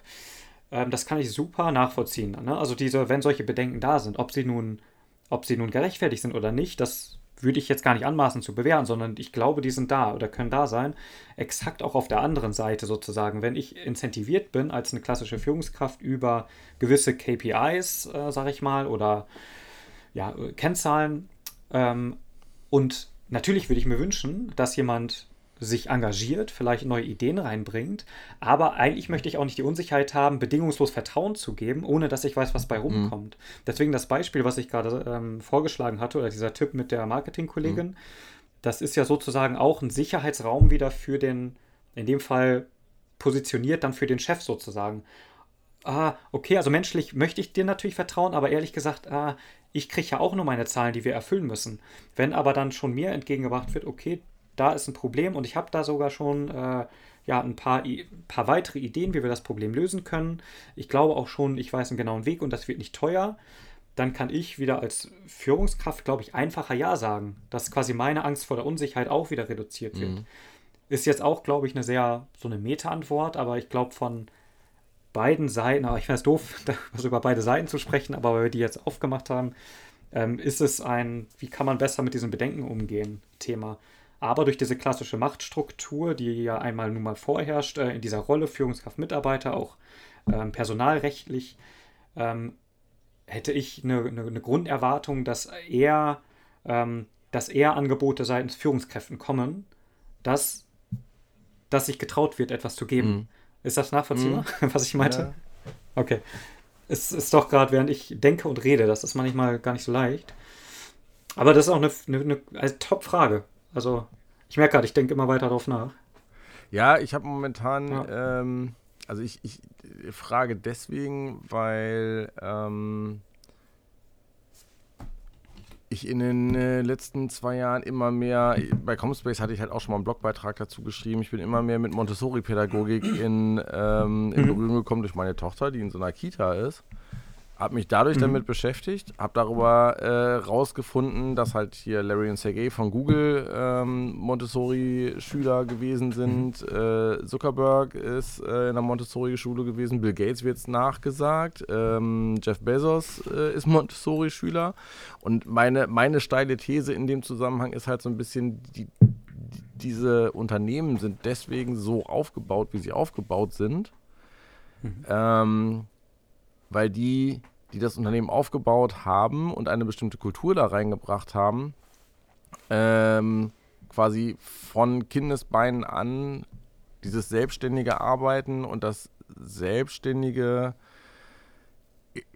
wir kennen es jetzt normalerweise als Flow, äh, beim, in, in mhm. der Montessori-Pädagogik ähm, nennt, heißt es äh, Polaris Polarisierung der Aufmerksamkeit, aber es meint genau das Gleiche. Mhm. Dieses, äh, ne, genau in einer Aufgabe, die zwischen ähm, Unterforderung und Überforderung liegt und ne, so ein bisschen Herausforderung mhm. ist, aber auch nicht langweilig wird, aber auch nicht überfordert mhm. und so, äh, liegt so, dass man sich komplett in dieser Aufgabe festbeißen kann und nicht merkt, wie die Zeit vergeht mhm. und so. Ähm, das haben die von, von Kindesbeinen an gelernt, sich sowas selbstständig zu suchen. Und man findet es halt in vielen agilen Methoden wieder. Ne, oder in, in, in, mhm, in vielen Absolut. agilen Vorgehensweisen. Und wenn es nur das Stand-up morgens ist, wo die Leute sagen, oh, ich kümmere mich heute um das Ticket, weil habe ich heute gerade Bock mhm. drauf, das finde ich irgendwie spannend. Oder ich kümmere mich um das andere Ticket, was mir heute einfach leichter fällt, wo ich das Gefühl habe, so das geht mir heute gut von der Hand. Oder ich habe da gestern schon mit angefangen. Also selbstständig ja. entscheiden, woran arbeite ich heute und nicht, okay, ich habe hier einen Stapel Akten liegen und ich muss ihn halt von oben nach unten abarbeiten, weil mein Chef mir das so gesagt hat. Mhm. Ähm, des, deswegen arbeite oder knacke ich momentan halt echt so ein bisschen an der Frage, wo fängt das jetzt an? Sind es Chefs, die sozusagen ihren Leuten sagen, äh, arbeitet doch mal so, macht das doch mal so? Stelle ich mir unheimlich schwer vor, jemandem das zu sagen. Äh, oder Menschen, die eigentlich das Bedürfnis haben, etwas anders zu machen und sich nicht trauen. Gibt, gibt es etwas, wo, wo du sagst, das ja. sind so Aufgaben, die dich ähm, die dich in so einen Flow-Zustand bringen? Also, dass du sagst, äh, ich kann mir bewusst etwas aussuchen und weiß, dann läuft es einfach? Also, ja, auf jeden Fall. Ähm, kann ich auch gleich Beispiele nennen. Aber doch nochmal ganz kurz zum anderen ja. Punkt. Also, ich glaube schon einfach formell bist du ja als, ja, ist, wir, wir, pauschalisieren natürlich jetzt stark. Also reden wir jetzt über ein Zehn-Personen-Unternehmen, über einen Konzern, wo auch die Eigentümerstruktur nicht in Privathand ist, sondern was weiß ich, in irgendwelchen Holdings oder sonst wo verteilt. Das sind ja super verschiedene äh, ähm, Unternehmensstrukturen, aber in vielen Fällen ist nun mal eben die eine, eine dezidierte Führungskraft, die so definiert ist, ne? nicht, nicht zugeschrieben, sondern die faktisch so ist, ähm, ist nun mal ja in der Machtstruktur höher, ob man es jetzt will oder nicht. Also das heißt, ähm, es ist eher, finde ich, eine Bringschuld, auch bei solchen Rahmendingen sowas zu ermöglichen seitens der Führungskraft. Natürlich ähm, tut sich nichts, wenn man nur darauf wartet. Also ich bin natürlich Self-Ownership-mäßig auch als Mitarbeiter. Mhm. Ähm, plädiere ich da absolut dafür, natürlich selbst auch Gas zu geben, aber rein aus der Grundsache, wo ist denn die, das Machtverhältnis, finde ich, ist das schon wichtig, diese Rahmenbedingungen mindestens anzuregen. Mhm. Weil nur durch sagen, mach mal agil, so der Klassiker, der ja mal gerne auch so in Konferenzen gesagt wird, wir machen jetzt agil. ähm, natürlich ändert sich da nicht wirklich was. Das sind ja viele Praktiken, ja. das ist ja, sind ja Konventionen, wie wir neu miteinander arbeiten. Von daher äh, das nochmal als Nachsatz dazu. Ja, und die Flow-Themen, ähm, das sind tatsächlich immer die Aufgaben, die auch wenn sie algorithmisch sind und vermeintlich langweilig, also E-Mail-Ablage, Rechnungsablage, ähm, wenn selbst die Dinge irgendwas haben, wo ich merke, oh, da ist aber Raum für eine Erkenntnis für mhm. mich. Ähm, also ein Beispiel noch von, von einem anderen Unternehmen, da hatten wir internationale Mehrwertsteuerverrechnungen mit Polen, Italien und so weiter. Und Dabei habe ich richtig krass gelernt, was für Unterschiede das ist, wenn du Privatverkäufer versus B2B-Verkäufer äh, bist und Käufer hast. Und habe gemerkt, oh, da ist was, das lerne ich und ich glaube, das wird unternehmerisch sehr wichtig. Und ich habe gemerkt, ah, ich möchte das auch wirklich wissen, weil da brauche ich nächstes Mal keinen Steuerexperten. Mhm. Und habe dann was, was mich absolut null interessiert, Steuern und Buchhaltung. Mhm. Habe dann gemerkt, geil, weil wenn ich das richtig habe, dann, also ich habe gemerkt, das hat einen Sinn. Und darauf wollte ich jetzt eigentlich auch hinaus, wenn ich merke, es kann langweilig sein ähm, eine langweilige Aufgabe, Tätigkeit als solch, die hat aber was, die irgendwie das Sinn für das Ganze hat. So, dann kann ich auch in diesem Bereich super in den Flow kommen.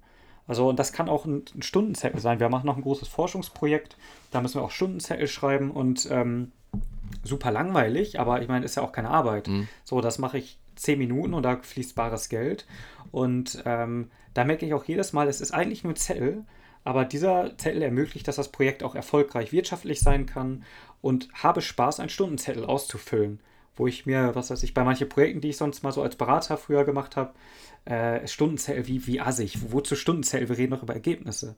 Und so finde ich das halt spannend. Auch solche Sachen, da komme ich in Flow. Und sonst tatsächlich ähm, die Klassiker bei mir. Also ganz kurz, das werde ich morgen. Das werde ich morgen. Ich muss morgen ja, meine Steuer machen noch für November. Das werde ich morgen direkt anwenden. Äh, tatsächlich. Also da, da habe ich noch nie, da, da, bin ich noch nie so drauf gekommen, dass ich sage, äh, das ist jetzt, äh, ne, musst du halt jetzt machen, sonst sagen, ey, das musst du jetzt machen oder beziehungsweise du darfst es machen, um äh, äh, ja quasi weitermachen zu können oder ne, den nächsten, den nächsten Monat ja, genau, anfangen ja. zu können und so. Äh, dann, man kann sich das ja quasi selber ein bisschen neu framen und äh, dann ja. macht es gleich, also, vielleicht nicht gleich Spaß, aber man sieht den Sinn tatsächlich. Ja, genau. ja. Ja, ja, genau. Und gerade jetzt bei denen, gut, Steuern ist natürlich gerade, äh, kann man natürlich mal beliebig lang noch ausdehnen, aber ist natürlich das schöne Beispiel, du kannst ja eh nichts dran ändern. Hm. Ähm, so in dem Sinne und äh, jetzt ohne weg, äh, also nicht, nicht aufs Thema, ob es jetzt gut ist oder schlecht steuern, aber per se, du, du musst es doch machen. Und andererseits, dass du Steuern zahlst, zeigt, du hast Umsätze, ist doch auch gut, ja. du verdienst scheinbar Geld. So und einfach so dieses bisschen in Kontext setzen und wenn man es da auch noch versteht, ach ja, ah, okay, cool. Ja, so, also Genau, ich wünsche dir da Glück bei. Klappt sicher nicht immer, diese Erkenntnis dann zu haben. Ähm, nee, aber sonst tatsächlich auch, um mal wieder nochmal ganz konkret in Flow. Ich finde neue Aufgaben cool, die, was weiß ich, äh, äh, wir machen jetzt für Gridlooks, äh, wollen nochmal eine neue Art von Kampagne machen, wie wir nochmal mehr auf den Schirm unserer Zielkunden kommen. Das ist ein sehr nischiger Markt, wo wir sind. Und da finde ich es halt mal cool, nachdem man auch mal zusammengesessen hat als Team, so eineinhalb Stunden ganz alleine wirklich dieses tatsächlich weiße Blatt, keiner Flipchart oder irgendwas, dieses ganz weiße und ohne einen inneren Bewerter sozusagen, okay, da haben wir schon drüber reden, das nicht, sondern erstmal, was ist gerade im Kopf zu dem Thema Vertrieb und anfangen zu schreiben, also zum Papier bringen und dann nie veröffentlichen, weil es bei mir jedenfalls immer schlecht und hässlich aussieht. und dann irgendwann kommt aber dieser Moment, äh, oft irgendwie gefühlt nach 10, 15 Minuten, wo ich merke, irgendwie habe ich jetzt implizit einen Faden, der passt. Und dann kritzel ich rum, streiche alte Sachen weg und dann schreibe ich das, wo ich glaube, den Faden zu haben. Das ist jetzt vielleicht schwer nachzuvollziehen, wie ich so erkläre, aber irgendwann kommt in dieser Zeit von anderthalb Stunden von, ich fange einfach an, irgendwas zu schreiben, um zu schreiben, aus Selbstzweck, ich bewege den Stift, zu, okay, ah, ich habe hier irgendwie definiert, ja, den Raum finde ich spannend, den nicht. Das könnte eine Kampagne sein und dann einfach auch alles aus. Handy aus, Laptop aus und da mal gucken nach anderthalb Stunden, okay, und was ist da jetzt? Mhm. Kaffee nochmal machen oder Wasser und dann nochmal bewusst drauf, was habe ich jetzt? Und quasi diese Phasen von maximal, ich habe überhaupt keine Ahnung, was ich mache, mhm. eineinhalb Stunden bis zum Schluss, das sind so Dinge, äh, also würde man mich hier filmen, also insbesondere im Homeoffice, da würde man sich auch denken, also geht's dem Jungen gut? ja.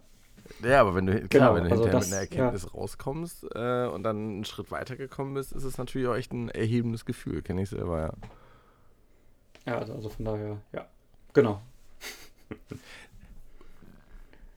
Kleiner Schwenk. Ähm, vielleicht ist äh, in- im ersten Moment ähm, für viele, die jetzt eher aus der unternehmerischen Sicht äh, dabei sind, erstmal so, hä? Aber nochmal zum, äh, zum, zum Flaneur zurück. Ähm, Wie bist du damals dazu gekommen, den Podcast zu starten? Und warum ausgerechnet einen Podcast? Also warum nicht YouTube oder das Blog weitermachen oder so? Also warum hast du dich bewusst fürs, fürs Podcasten entschieden? Äh, Das Medium, das kann ich glaube ich recht kurz machen, weil viele Versuche YouTube zu machen, das habe ich durchaus in verschiedenen Formaten versucht, habe gemerkt, das ist, ich kriege da keinen Workflow hin auf gut Deutsch, der, der nicht irgendwie einen ganzen Sonntagnachmittag kostet, um ein zehnminütiges Video zu produzieren. Ich habe da so viel versucht, war dann aber nicht mit der Qualität zufrieden, habe dann gemerkt, ich möchte aber irgendeine Art von Content machen. Das war für mich klar und wie ich vorhin ja auch kurz sagte, ich möchte von anderen lernen und irgendwie war, finde ich, das Podcasten einerseits technisch für mich, aber auch für die Gäste irgendwie so das inklusivste Format, das ich mir vorstellen konnte. Ich habe für New Worker, das war auch mein Blog, da habe ich auch einige Videopodcasts gemacht. So fing das auch ein bisschen an. In dem Bereich, das war auch schon gut, so wie wir jetzt per Zoom. Aber auch das ist wieder dann schwieriger gewesen, irgendwie Gäste zu finden, außer die, die sich eh auch gerne präsentieren. Aber das sind ja nicht alle. Und bei Podcasts hatte ich irgendwie so diesen Punkt zwischen, es ist auch ein sicherer Raum für die Gäste, weil ich allen angeboten habe, ob Corporates, ob wem auch immer, ich sage, es geht nichts raus, bis ich nicht einmal formell von dir okay habe. Dann, äh, ich gebe dir auch gerne nochmal vier, fünf Tage Zeit, wenn du Zeit brauchst, denk nochmal drüber nach, war doch vielleicht was da, gerade auch wenn ich mit Corporates gesprochen habe, die interner erzählt haben, ähm, oder vermeintliche interner. So, und dadurch, ähm, ja, war das halt ein sehr inklusives Format. Und das, finde ich, geht halt recht einfach bei Podcasts, bei Videos, weiß ich nicht. Also geht sicher auch, wenn du, wenn man das gut kann, aber ich irgendwie fe fehlt mir ein Gen oder so. Ich kriege das mit Videoformaten nicht so hin, dass ich sage, das ist ein inklusives Format. Ich finde, so, so, sobald jemand anders äh, involviert ist, bei, ist es bei Video ganz technisch und von der Arbeit her schwieriger, etwas äh, rauszukriegen, wo vor allen Dingen der, der, der, der Gast ähm, hinterher gut aussieht. Also ich glaube, da sind einfach zu viele Sollbruchstellen bei Video, wo die Leute eigentlich Bauchschmerzen haben, dass das jetzt so vielleicht rausgeht und sagen, ja komm, mach halt. Äh, und im, im, im, im, ne, sie geben quasi ihr okay, aber eigentlich sind sie nicht so ganz glücklich damit. Und in dem Moment, wo man im Podcast äh, das Medium Bild komplett rausnimmt, was jetzt ja in, ich sag mal, wenn man sich hier über eine Stunde unterhält, auch gar nicht mehr so wichtig ist. Die meisten Leute würden es auf YouTube wahrscheinlich auch wegschalten und sich nur die Tonspur anhören. Äh, und, und man hat halt äh, viel mehr Möglichkeiten, auch Dinge äh, quasi mal rauszulassen oder zu komprimieren, was dann für die Hörer auch wichtig ist. Also ich gehe meistens auch über so anderthalb oder zwei Stunden Podcast drüber und äh, fange an, es und ims und so, so halbsekündige Pausen, die ich in der Waveform sehe, äh, rauszuschneiden. Einfach weil dadurch das gesamte Ding hinterher eine Minute kürzer wird für äh, die Hörerinnen und Hörer. Und das, und das hast Ja, du halt beim Video nicht, weil beim ja. Video sieht es halt einfach total komisch aus. Wenn du das Ja, wenn es nicht als bewusster Zweck ist, ne, diese, diese Jump Cuts oder wie sie da heißen, äh, ja, absolut, ja. Das ist echt so. Das, das ist so meine, meine Erfahrung. Gerade bei, bei Longform-Geschichten ähm, ist es tatsächlich mit, mit etwas weniger Aufwand und mit mehr Entgegenkommen für die anderen Menschen sehr gut. Außer sie zeigen halt was. Ich habe mal, ich Ja, hab, hab mal für mich so Also ein das ist- Interview gemacht, wo ich mir von jemandem habe erklären lassen, wie man Kaffee kocht. Äh, in der, also von einem Kaffeeröster äh, in verschiedenen Methoden Ja. und sowas. Und äh, es ist, glaube ich, ein 45-Minuten-Video darüber geworden, wie man halt Kaffee kocht. So. Ja, geil. Ja, gut, aber da, da wird es ja gezeigt, dass das ja ein Handwerk, das vermittelt wird. Ja, wo, halt wo, wo er halt auch sagte, ja, ey, das ist doch viel zu lang, das kannst du doch so nicht posten. Das poste ich ja nur für mich, wenn das andere und, und für dich, aber wenn das andere Leute gucken wollen, die müssen sich halt 45 Minuten reinziehen und mittlerweile haben es halt irgendwie auch ein paar, ich glaube sogar schon ein, ein oder 2000 Leute geguckt. Ja, Ähm, siehst du. Und für die, finde ich, ist es dann halt genau das Richtige. Das ist aber, das sage ich auch Mhm. immer allen Leuten beim Bloggen, das sage ich allen Leuten beim Podcasten, egal welches Medium, äh, letzten Endes machst du es vielleicht auch nur für eine Person. lieber eine Person erreichen, Ja, und es genau. ist genau die richtige Person, die das jetzt hört oder sieht oder liest, äh, anstatt zu versuchen, äh, 100.000 zu erreichen, die es nur so halb interessiert oder nur ein Zehntel interessiert. Ne? Absolut, ja. Aber das finde ich total spannend. Auch noch ein äh, Hinweis zum Kassenzone.de Podcast. Ich weiß nicht, ob ich den äh, per se empfehlen würde immer. Für jeden ist ein E-Commerce-Podcast, aber es ist sehr spannende Entwicklung, weil er anfangs, ähm, Alexander Graf, hat anfangs auch Video-Interviews gemacht und hat dann einfach nur die Tonspur irgendwann angefangen, über einen RSS-Feed rauszugeben und hat dann mal gesehen, oh, das sind ja hundertmal so viele Zuhörer wie die Views. Hm, vielleicht könnte ich da ja einfach komplett auf Podcast gehen. Und jetzt ist das halt ein super erfolgreicher Podcast, schon seit ein paar Jahren. Er macht die Videos, glaube ich, größtenteils immer noch, aber du siehst dann halt da, weiß ich nicht, ein paar tausend Views.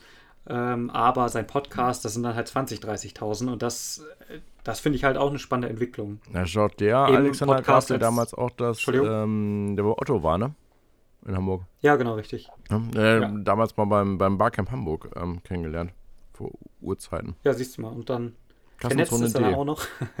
Muss ich mal, Ja. rein. Also, der Name war mir noch im Begriff, aber ich glaube, ich habe, wenn ich überhaupt mal reingehört habe, schon sehr, lange her. E-Commerce ist irgendwie nicht so ganz mehr mein Thema.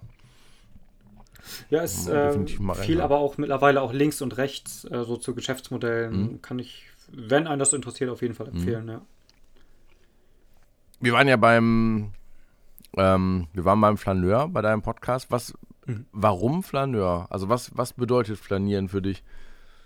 In dem Zusammenhang vor allen Dingen. ja, da war wirklich, ich fand das Flanieren als solche, das beschreibt am besten meine Motivation, den Flaneur seinerzeit gestartet zu haben. Und zwar dieses, was auch Flanieren so in der Logik der, des klassischen Begriffs bedeutet, man, man, irgendwie, es gibt so ein grobes Ziel, eine Richtung, die interessant ist, ähm, lässt sich aber nicht nur von der Ratio dahin führen, sondern, was weiß ich, wenn man durch eine Stadt geht, ah, da ist irgendwie ein Geruch, dem möchte ich jetzt folgen. Ich habe ich hab das Gefühl, ich möchte in diese Richtung gehen. Man lässt sich treiben, ein bisschen ähm, auch mal einem Impuls nachgehen, manchmal aber auch widerstehen. Und das finde ich so ein schönes Bild irgendwie, dieses klassische Flanieren, eine, eine Meile lang flanieren, eine Stadt entlang flanieren. Und eigentlich ist es das gewesen, diese Haltung, die ich in dem Podcast gehabt habe. Jeder Gast, den ich da habe, ist da, weil dieser Gast für mich für irgendwas steht, meistens für eine Technologie oder ein Thema. Gleichzeitig habe ich vor allem anfangs extrem Wert darauf gelegt, viel mehr links und rechts vom Menschen zu erfahren, so dass das auch irgendwie anschlussfähig für die Zuhörer ist. Also ich erinnere mich, die ersten Interviews habe ich gar nicht vorbereitet, nicht im Sinne von wenig Wertschätzung, sondern ich möchte mich nicht, nicht, äh, ich möchte nicht eigentlich schon wissen, welche Antworten ich auf meine Fragen kriege. So, und das führte dazu, dass mir das super Spaß gemacht hat. Ähm, die ersten, weiß nicht, fünf Interviews waren, glaube ich, komplett ungeplant. Maximal habe ich LinkedIn mir angeguckt. Aber dass ich dann manchmal dachte, okay, ist jetzt, war das einfach nur ein cooles Gespräch für mich in der Konversation oder haben andere was davon? So, und irgendwann, hm, weiß ich nicht, bin ich ein bisschen davon weggegangen, inhaltlich stark zu flanieren, sondern habe angefangen, mehr vorzubereiten, aber grundsätzlich, was die Gäste angeht, tatsächlich danach, wo, was ist derzeit ein Thema? Also so was, ich letztes Jahr war ich sehr viel mit Ernährung unterwegs, habe da sehr bewusst nachgeschaut nach diesen Themen, nach Technologien, nach Ernährungsalternativen und habe da dann auch immer mehr den Fokus oder versucht mal zu legen, was tut sich denn da überhaupt? Und habe so quasi mich dem Impuls nachgegeben, gibt es da nicht Leute, die ich mal für einen Podcast interviewen kann? Also flanieren quasi in jeder Disziplin sozusagen, Gäste suchen, inhaltlich. Ja. Ich habe den Begriff übrigens, nur kurze äh, Anekdote, kenne ich natürlich irgendwie schon lange, so seit man so sprechen kann und vielleicht diesen Begriff gehört hat. Aber tatsächlich hat Nassim Nicolas Taleb diesen Begriff in verschiedenen Zusammenhängen oft erwähnt. Und Ach. durch ihn habe ich erst so das, das Thema Flanieren ähm, auf andere Bereiche als so dieses Bild einer Promenade flanieren Mhm. angefangen zu übertragen. Und irgendwie, weiß ich nicht, das bis heute ist das so für mich so. äh, Lifestyle ist jetzt übertrieben. So, ne? Haltung vielleicht sogar auch, aber doch so irgendwie so eine Grundhaltung im Leben, dies, dies Flanieren. Nicht jedem Impuls nachgeben, aber auch mal ganz bewusst mal Mist, ja, mal einem Mistimpuls nachgehen, der vielleicht nicht so schlau ist. Aber mal gucken, vielleicht ist das ein leistbarer Verlust und irgendwie, das, das beschreibt es ganz gut, finde ich. Mhm. Ich glaube, das ist eine Erfahrung, die man, ähm, also entweder macht man es von, von Anfang an irgendwie gerne. Äh, ich musste mich ein paar Mal dazu, erst dazu tatsächlich sozusagen zwingen, zum Mhm. etwas ziellosen Flanieren. Ähm, um dann zu merken, okay, es kommt halt irgendwie trotzdem was Interessantes dabei raus. Ich bin immer so ein ergebnisorientierter Mensch. Also, du, ne, das, muss, das kann ich aber sehr gut nachvollziehen. Das, äh, ich, ich, es gibt halt Leute, die, die, die können das wirklich nur um des Planierens drum zu machen. Ich bin, ne, also wenn ich das jetzt so versuche zu übertragen, ich kann halt mit äh, sehr, sehr wenig, zum Beispiel auch mit der Weg ist das Ziel anfangen sondern das Ziel ist das Ziel ja. und der Weg dahin, ja. der kann auch mal lang sein oder, oder umständlich sein, aber trotzdem will ich ja zu dem Ziel hin und nicht den Weg gehen, sonst bräuchte ich ja kein Ziel, kann ich auch ums Haus gehen. Ja, ja. Ne? Und, äh, der Weg ist das Medium. Genau, so. ja, wenn, wenn, man sich da bewusst, ja. so bewusst drauf einlässt und merkt, äh, es tut gar nicht weh oder es ist, ist irgendwie keine verschwendete Zeit oder sowas, äh, dann bringt es einen dazu, das häufiger zu tun und häufiger auszuprobieren. Das ist eine interessante Beschreibung, ja, von, ja. Also eine, also wir reden auch schon länger, ne? Wenn, wenn du, wenn zu viel Gelaber ist, sag Bescheid.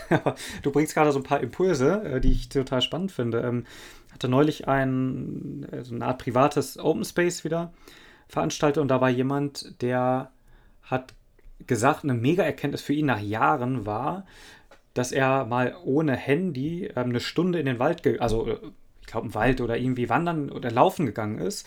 Können sich natürlich viele nicht leisten aus verschiedenen Verpflichtungen.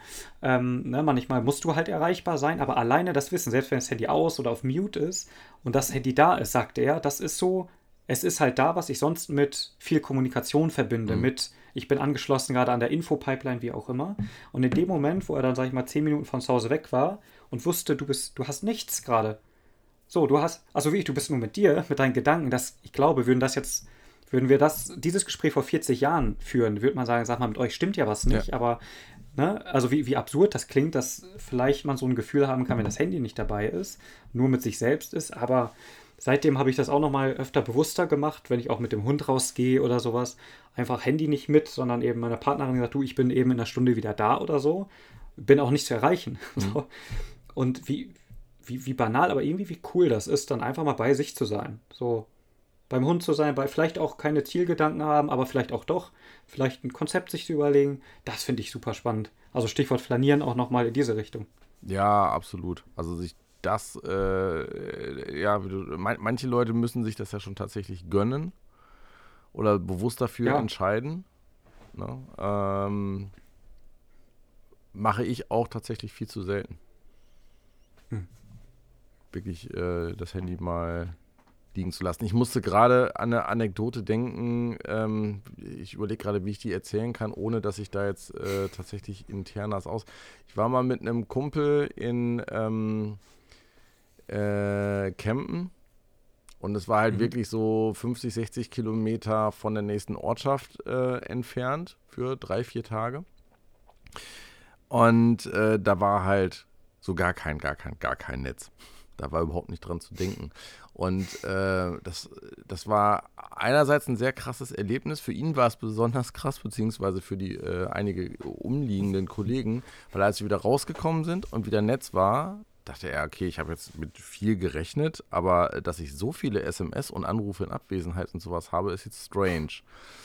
Und mhm. ähm, es ist halt etwas in seiner Arbeit passiert, also was sehr, sehr Schlimmes in seiner Arbeit passiert, was er hätte sein mhm. können, was er nicht war.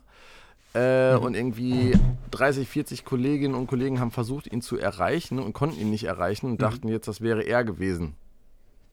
So, und da äh, ist mir das erste Mal bewusst geworden, auf der einen Seite, wie wertvoll es ist, so überhaupt nicht erreichbar zu sein. Mhm. Äh, und auf der anderen Seite, was es für das Umfeld bedeuten kann, wirklich so ein Worst-Case-Eintritt. Also da, da, da, sind halt zwei Dinge zusammengetroffen, ja. ähm, die, die wirklich beide Extreme innerhalb von ein paar Sekunden äh, so gegenübergestellt haben. Ne? Wo ich mir dachte, boah, wie, ne, wie, cool ist das eigentlich so, dass man immer ein, sofort weiß, okay, ne, meine Kumpels, meine Familie, meine Freunde, es ist alles gut, die sind safe und so. Mhm. Und mhm. in dem Fall waren diese Leute drei Tage lang im Unklaren, ob der noch lebt. Das war Wahnsinn. schon heftig. Ja.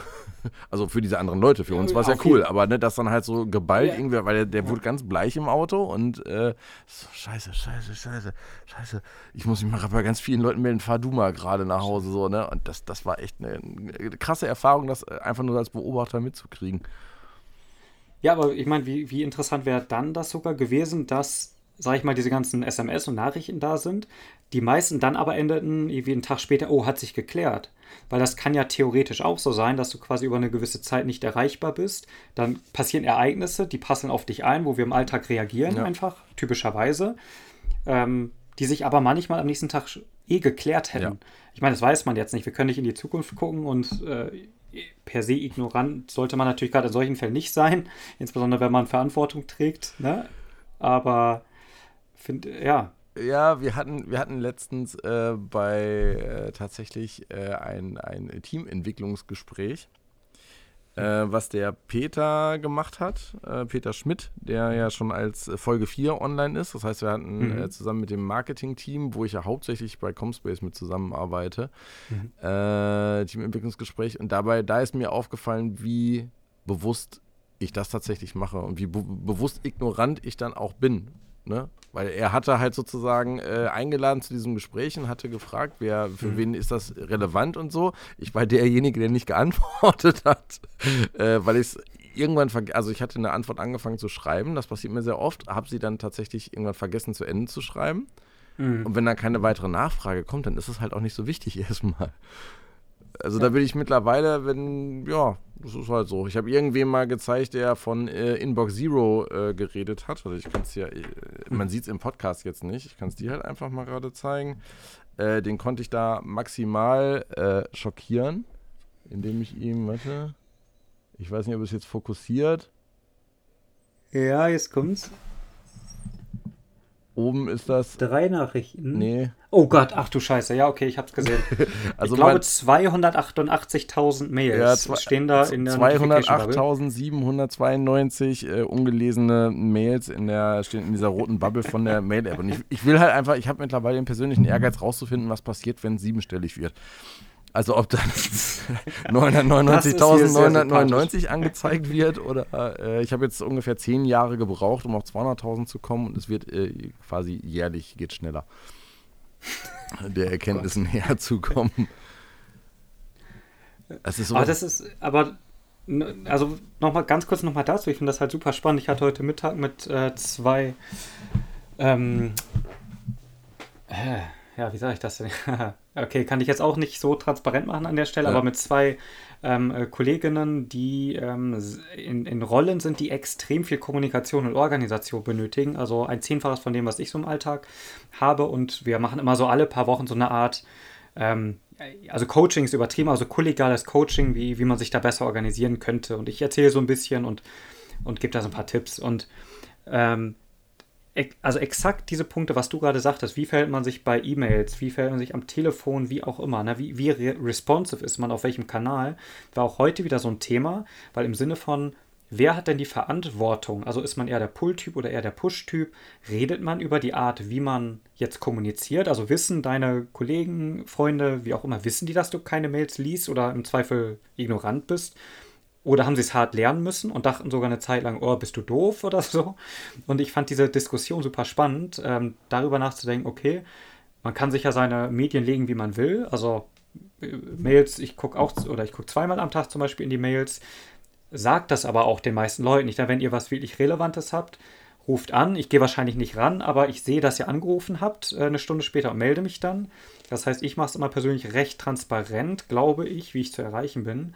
Und ähm, ich merke aber bei ganz vielen Kollegen, auch bei den beiden, es ist ein super Problem zwischen, welche Erwartungen haben andere an mich und welche habe ich eigentlich an meine eigene Kommunikation. Mhm. Also noch ein letztes Beispiel. Die eine Kollegin hat berichtet, sie kriegt täglich 100 E-Mails oder sowas äh, von intern. Sie kriegt eine Mail um 10.05 Uhr, 10.08 Uhr klingelt das Telefon und hast du meine Mail gelesen? also ein Extrembeispiel. Während, wenn ich eine Mail schreibe, ich gehe komplett davon aus, wenn die irgendwo ankommt, außer es ist jetzt jemand, den ich bezahle. So. Aber es ist eine, typ, eine Mail, die ich einfach raus, ich rechne eigentlich ein, zwei Tage mit gar nichts. Ja. So nach dem dritten Tag mache ich ein Follow-up oder so. Ja. Ähm, aber Mail ist für mich halt kein Dringlichkeitsmedium. Ja. Das ist halt meine Erwartung. Und der andere Kollege in dem Fall scheinbar, ne, bei dem ist halt, wer Mails kriegt, liest die sofort. Und das finde ich so interessant, dieses Thema. Also wie kommunizieren wir halt digital? Das, Super nice klingt. Da, da, dabei fällt mir aber tatsächlich, deswegen ist es gut zu flanieren und auch einfach mal abzuschweifen. Äh, weil ja, ich erinnere mich gerade, also erstens auf meiner Mailbox, weil ich es halt äh, hasse, Leute zurückzurufen, wenn ich nicht weiß, worum es geht. Äh, ja, das ja, heißt, ich habe auf meiner Mailbox halt drauf, hi, ne, ja, bin gerade nicht zu erreichen, wie auch immer. Äh, ich werde diese Mailbox nicht abhören, vielleicht in drei, vier Wochen mal. Äh, schreibt mir eine SMS, worum es geht, dann rufe ich auch zurück. Was dazu führt, dass meine Tante mir zum Beispiel dann irgendwann, also die hat immer angerufen, irgendwann habe ich ihr gesagt, bitte schreib mir doch einfach kurz. Jetzt schreibt sie halt, ruf mich mal an. und ne, kriegt halt nicht Süß. diesen Dreh zu schreiben, was willst du denn von mir? Ne? Ich, ich, ich verstehe nicht, warum nicht. Äh, aber manche Leute wollen halt tatsächlich lieber reden. Irgendwann akzeptiere ich das dann auch, aber da müssen sich halt auch ein bisschen nach meinem Zeitplan mehr oder weniger richten, wann ich Lust habe zu reden und wann ich Lust habe, ja. eben nicht zu reden. Und ich habe es äh, zu Synaxon-Zeiten äh, in meiner E-Mail-Signatur gehabt. Das werde ich auch mal wieder machen ähm, dass ich in meine E-Mail-Signatur quasi reingeschrieben habe, wann ich E-Mails lese, wann mit Antworten zu rechnen ist. Äh, über welche anderen Kanäle, wenn es dringend ist, äh, man mich gegebenenfalls sonst halt noch erreichen kann. Und das hat vielen einfach weitergeholfen, zu wissen, okay, der liest zwischen 9 und 10 und zwischen 16 und 17 Uhr seine Mails, steht da ja. Und dazwischen muss ich halt vorbeigehen oder anrufen, wenn ich schneller eine Antwort haben will. Und das hat extrem ah, gut funktioniert. Ein, ja. Das hat extrem gut funktioniert Super. damals. Wie Öffnungszeiten ja, habe ich das halt äh, quasi gemacht. Ne? Und es steht in der Signatur, jeder sieht es dann in dem Kanal schon mal und hat halt die Alternativkanäle noch darunter stehen, wenn es unbedingt schneller gehen muss.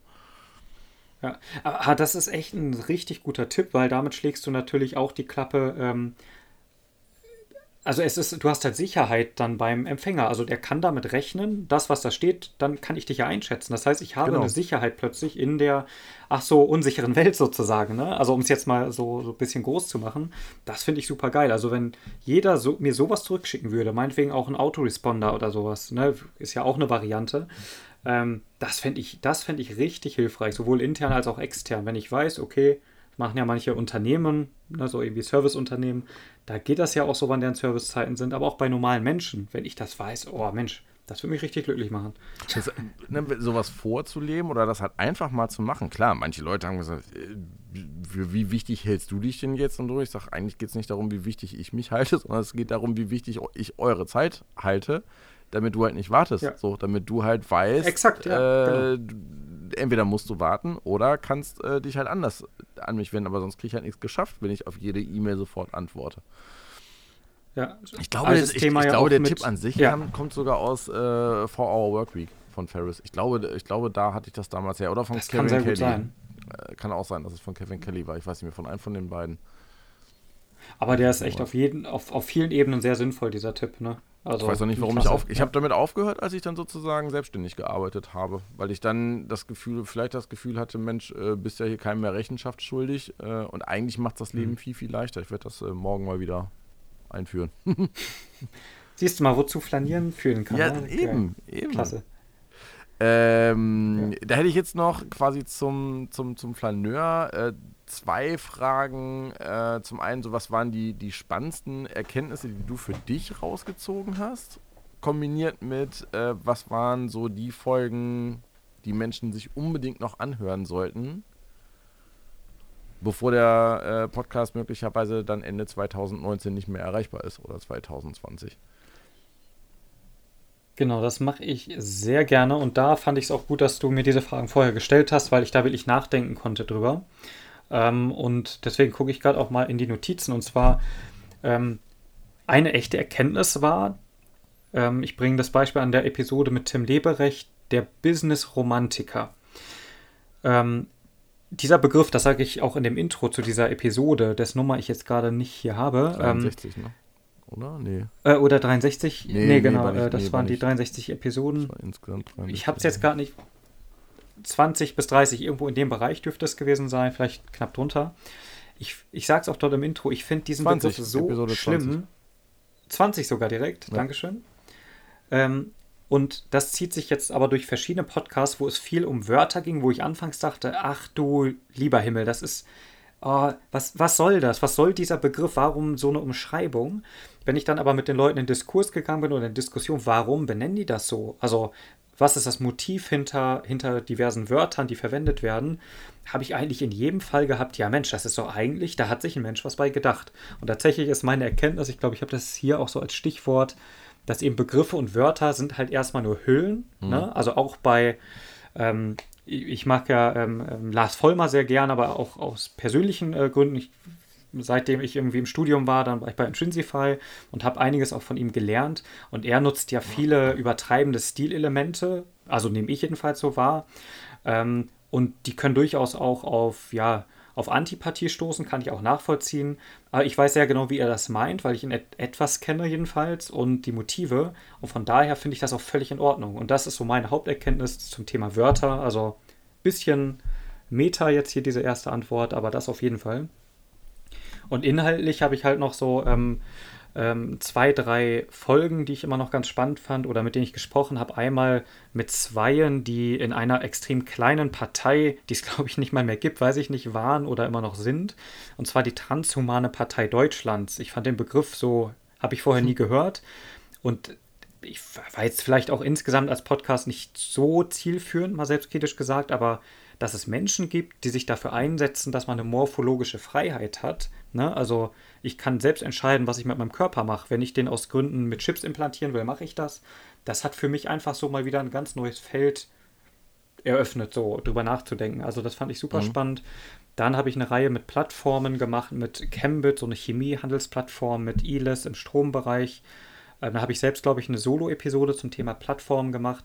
Und da ist mir nochmal so aufgefallen, ähm, auch wenn es in der öffentlichen äh, Debatte viel über die großen GAFA-Plattformen oder BAT-Plattformen aus China äh, gesprochen wird, das echte Funktionieren einer Plattform als Geschäftsmodell, da hängt so viel dran, so viele Details, die stimmen müssen und das hat mich irgendwie, äh, hat nochmal meinen Respekt gesteigert vor einfach Marktplätzen digitalen, wie anspruchsvoll das ist, da ein gutes mhm. Angebot zu schaffen, dass auch Nutzer zufrieden sind. Das fand ich so sehr berufsnahes Thema, fand ich ziemlich krass. Äh, und mit Peter Spork ähm, zum Thema Schlaf. Also das mache ich bis heute. Ich habe hier in meiner Schublade irgendwo, hier links habe ich sie, meine Tageslichtlampe, die ich äh, mir jetzt äh, zu Winterzeiten morgens wieder gebe. Ähm, wenn die Sonne aufgeht, schaue ich in den hellblauen Himmel, also natürlich nicht in die Sonne direkt, mhm. um die, äh, das Melatopsin war das, glaube ich, in den Sehzellen äh, mehr zu signalisieren, dass Tag ist. Und all solche kleinen Hacks und Tipps, die habe ich durch sein Buch und seinen Podcast ähm, erfahren. Und das prägt mich einfach. Ähm, ich habe eine Gewichtsdecke, ich schlafe mit Schlafbrille, dunkel alles ab, ähm, Blaulichtfilter, also all diese Dinge, die jetzt viele auch, auch machen, mhm. habe ich durch ihn seinerzeit kennengelernt. Und das fand ich total cool, weil das so konkret anwendbar war. Genau. Ähm, was hatte ich noch? Genau, am aufregendsten hatte ich noch einen Punkt. Ähm, da hatte ich auch das Feedback bekommen, ja, ist ja cool, so, aber ist schon viel auch PR gewesen, was du für die gemacht hast. Und zwar geht es um Byton, den ähm, Autohersteller. Nächstes Jahr kommt endlich der erste Wagen raus von denen. Ähm, und zugegeben, ja, ich bin da Fanboy, weil ich die Byton-Technologie sehr spannend mhm. finde. Ich finde halt E-Mobilität als ein äh, im, im, Bereich des Individualverkehrs jedenfalls als eine andere alternative Antriebsart super relevant und spannend. Und da habe ich dann im Web Summit 2018 eben mit dem CEO und Co-Gründer halt ein Interview führen dürfen. Und das war halt so krass, weil ich war nicht akkreditiert, sondern ich war als Investor da in meiner anderen Rolle und ähm, wurde dann durch die Katakomben von dem Web Summit geschleust, durch den PR-Kollegen von, also absurd, ich wurde rausgeschmissen irgendwo, die haben mich wieder reingeholt und also das ist so die, der James Bond-Moment des kleinen Mannes, würde ich so sagen. Also ich habe mich da irgendwie gefühlt geil für eine Viertelstunde Podcast und der Mann war echt du merkst, der macht das öfter, aber ich habe so das Gefühl, der hat trotzdem Bock gehabt. Du hast dieses Funkeln, da will jemand auch quatschen, ja. der hat eine Mission. Und das war für mich, äh, ich lächle gerade auch voll, das sieht man jetzt nicht. Das war echt so irgendwie eines ja. der echt aufregendsten geilen Podcast-Momente. Ja, das waren so die erwähnenswerten. Aber waren natürlich viele erwähnenswert, aber die mal so als Beispiele. Ja.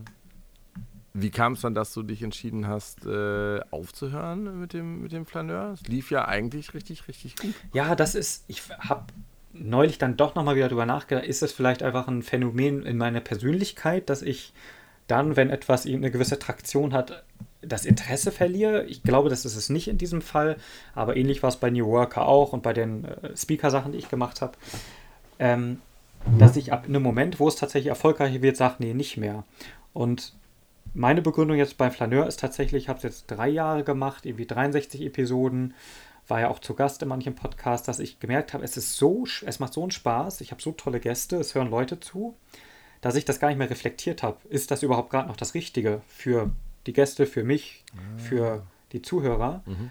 Und ehrlich gesagt kann ich es nicht beurteilen, mhm. weil ich es einfach, ich habe meine Routine. Jede Woche oder alle zwei Wochen, ich habe da manchmal ja variiert, habe ich halt einen Tag Lebenszeit investiert in den Podcast. Mit allem, was dazugehört. Ne? Mit Korrespondenzen, mit Interviews vorbereiten, mhm. Sponsorings teilweise regeln. Und habe dann gesagt, boah, das ist schon, mache ich super gerne. Aber einen Tag Lebenszeit, was wäre denn, wenn ich diesen plötzlich frei habe? Also nicht, nicht verpflichtet den mhm. Podcast mache, und dann war irgendwie so für mich der Punkt zu sagen, okay, ich werde das jetzt erstmal, glaube ich, lassen mit dem Podcast und dann gucke ich mal, was passiert. So, wie sich das anfühlt. Mhm. Und von daher ist das eher so der Aufhörgrund gewesen. Nicht, weil irgendwie was Schlimmes passiert ist oder kein Bock, sondern einfach die Option zu sehen, was dann passiert. Und ja, mhm. bisher bleibe ich noch dabei und es wird ja, genau, ich glaube, 23. Dezember wird es abgestellt. Äh, ich habe es schon gekündigt. Ähm, habe aber überlegt, die ganzen äh, Episoden ähm, auf YouTube tatsächlich zu hosten. Die kann man da ähm, von Omni Studio sehr einfach exportieren als Videos. Dann ist es da auf jeden mhm. Fall. Mhm. Ähm, und da. Oder Anchor. Ja, genau. Ja, stimmt. Hast du an Anchor, an Anchor FM mal gedacht? Dann hättest du es ja quasi immer noch als, als Podcast sozusagen. Ja, okay, das ist natürlich ein Punkt noch. Ja, Plattform. ja gucke ich auch noch mal. Ja, wäre auch noch eine Variante. Äh, genau, aber vielleicht äh, bleibt es auch erstmal hier auf der externen Festplatte oder wer man kann sich die auch alle, glaube ich, äh, laden. Ich glaube, das habe ich frei gemacht, sodass man es downloaden kann, wenn da was Spannendes ist. Äh, ist auf jeden Fall nicht verschwunden da an der Stelle. Also ich habe den RSS-Feed einfach einmal in die Synology, in die, die Download-App sozusagen da macht jemand richtig. und habe erstmal alle Folgen schon mal gesichert. ja, ich freue mich schon darauf, in 20 Jahren wieder reinzuhören. Ähm, gar nicht wegen, äh, wie man selbst für Fragen gestellt hat, sondern echt die Sachen, die die Leute erzählt haben, die kommen ja aus einer Zeit, einer gewissen Stimmung, die zu der Zeit war, die gewisse Kompetenzen einfach. Und ja. da freue ich mich jetzt schon wieder richtig drauf. In 20, 30 Jahren, äh, wenn du die gesichert hast, irgendwo auf dem Server und ich nämlich hier nur meine externe Festplatte, die mir bis dahin äh, abgeraucht ist wahrscheinlich. Wollen wir mal schauen. das Internet. Ja, das sowieso ja nicht. Glaube ich. Also ich habe neulich äh, ne, gesucht und unser eigentlicher Server ist auch mhm. abgeraucht, aber ich habe äh, eine Podcast-Folge von 2008, glaube ich. Ich glaube von 2007 oder 2008 wiedergefunden. Das war so unser, unsere internationalste äh, Folge quasi. Einer in Brasilien, einer in, äh, im Senegal, wow einer im Sauerland und einer in Bielefeld. so, wir haben halt einfach nur eine Stunde oder zwei gequatscht und uns erzählt, was wir gerade so machen, aber es fanden irgendwie auch Leute draußen äh, toll. Die habe ich tatsächlich noch auf einem auf einem anderen Podcast-Dienstleister, der die irgendwo im Archiv liegen hatte, äh, wiedergefunden. Geil, cool. Schön. Ähm, hast du denn noch ein paar Empfehlungen, also für Podcast-Freunde oder Podcast-Hörer, äh, was, wenn, wenn, wenn der Flaneur nicht mehr erreichbar ist, äh, was man denn stattdessen hören kann? Ja, ich empfehle jetzt äh, ein paar Podcasts, die ich einfach seit Jahren ausschließlich immer höre, egal ob ich einen Handywechsel habe, ob ich wie auch immer ähm, und nicht nur so temporär Podcast. Und zwar ist das echt, jetzt geht's mhm. los, einmal wirklich der Payment and Banking Fintech Podcast ähm, seit drei Jahren oder so. Es ist einfach ein cooler Podcast mit manchmal sehr kumpeligen Podcast, aber auch mittlerweile sehr professionell geworden. Einfach alles rund ums Thema digitale Bezahltechnologie, Bankenindustrie, vor allem auch die technische Seite davon. Ich weiß nicht, warum ich das so spannend finde. Ich liebe es, neue Banken mir runterzuladen. Tomorrow Bank finde ich jetzt sehr spannend, aktuell äh, diverse andere, bis ich jetzt erfahren habe, letztes Wochenende, der Schufa-Eintrag wird wohl negativ äh, beeinflusst von der Anzahl der Banken, die man hat. So, und jetzt habe ich mal so ein bisschen durchgeguckt. Ich habe da so einige. also, ich weiß nicht, wenn ich irgendwas Schufa-Relevantes mal mache, da habe ich, glaube ich, ein paar Sachen zu erklären. Aber den kann ich super empfehlen, den Podcast. Auch extern. Also ich komme ja auch nicht aus der Bankenwelt, aber ich sage mal 90 Prozent mhm. davon, wenn man ein bisschen Gefühl hat für Digitaltechnologie, ein paar Grundsatzthemen versteht, ist das ein super erkenntnisreicher Podcast, was derzeit in dieser Branche geht, wo auch ein Amazon reingeht, wo auch ein Apple reingeht ähm, wo extrem viel gerade passiert, wo versucht wird, einen europäischen Anbieter zu formen, der aber nicht geformt wird, weil Gibt viele Gründe. Also da passiert sehr viel super Spannendes, was nicht nur Banken-Kontext ähm, hat. Kann ich echt empfehlen. Und ähm, ja, der Honigdachs-Podcast, der ähm, ist so mein Lieblings-Bitcoin-Podcast ähm, seit auch vielen Jahren. Das ist, sind drei, äh, drei Typen in, aus Leipzig, aber insbesondere der Friedemann Brenneis, der ist ein Journalist und der schreibt auch mal für Süddeutsch und für die Großen immer rund ums Thema Bitcoin. Und ähm, an dieser Truppe schätze ich, ähm, die sind hart Bitcoin-Fans, das verhehlen die auch nicht, aber die schaffen es immer wieder, wo ich denke, was ist denn zurzeit im Bitcoin spannend, so außer Preis, so manchmal. Die schaffen immer wieder neue Aspekte mhm. reinzubringen, ähm, erklären das also nur Bitcoin, jetzt nee, nicht nee, genau. Krypto äh, sozusagen allgemein, sondern immer auf Bitcoin Genau, bezogen. immer äh, auf Bitcoin bezogen oder auch warum sind andere Krass. Technologien für manche Anwendungsfälle, äh, äh, gerade Blockchain ist auch so ein langes Thema immer bei denen, warum das erstmal noch keinen inhärenten Wert hat, sondern eigentlich nur Bitcoin-Blockchain mhm. und da ist es immer sehr auf Bitcoin, aber es ist halt wirklich mhm. super mhm. valide, weil der eine ist auch, ähm, der macht äh, Kryptographie und Security, also betrachtet das immer eher aus Sicherheitsaspekten. Der andere weiß ich gar nicht, was er macht. Mhm. Und Friedemann eben aus seiner journalistischen Sicht. Er spricht viel mit Leuten, er kennt die Szene gut. Finde ich sehr, sehr spannend. Manchmal mag man jetzt auch ankreuzen, ankreien, auch so ein bisschen Insider-kumpelig mäßig, wie manche Podcasts halt sind. Ähm, wenn man damit kein Problem hat, ich finde es ehrlich gesagt sehr sympathisch, ähm, kann ich den super empfehlen. Ja. To tolle Truppe. Genau, Kassenzone äh, hatten wir vorhin schon erwähnt. Danke schon mal fürs in die Shownotes da schreiben. Dann noch zwei, eben kurz nochmal erwähnt, zwei Podcasts für Englischsprachige. Der erste, also der hat mich so dermaßen geflasht, so wie das erste Mal, die erste Brand 1, die ich in meinem Leben gelesen habe, dachte, boah, ist das ein geiles Magazin. Das habe ich bei diesem Podcast gehabt mhm. und zwar NPR Invisibilia. NPR ist, glaube ich, National Public Radio. Und das muss ich leider ablesen, mhm. weil ich sonst nicht anders beschreiben kann, was das für ein Podcast ist. Und äh, ich bin kein Native Speaker English.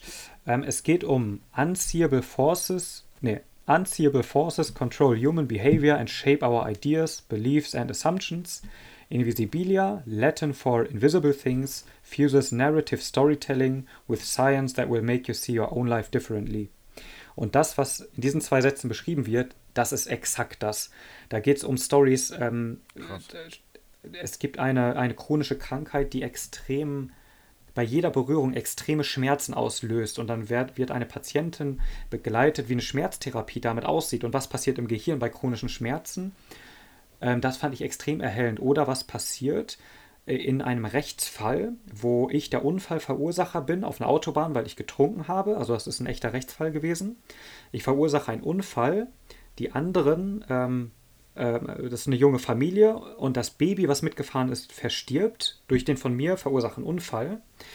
Aber ich bekomme psychische Probleme. Und das wird dann mal aus ethischer Sicht betrachtet. Also da sind so Dinge, da denkt man vorher nicht drüber nach, dass das mal Themen sind. Und ich bin da mehrfach, wo ich danach noch eine halbe Stunde sitze, äh, das gibt's auch gar nicht. Also ich kann es ehrlich gesagt nicht in Worte fassen. Also man muss sich den, glaube ich, einfach mal anhören und entweder äh, das flasht ein oder nicht. Und ich finde es sehr angenehm, es ich weiß nicht, ob das äh, politisch oder ob das bewusst gemacht ist oder nicht. Ich finde es aber sehr angenehm.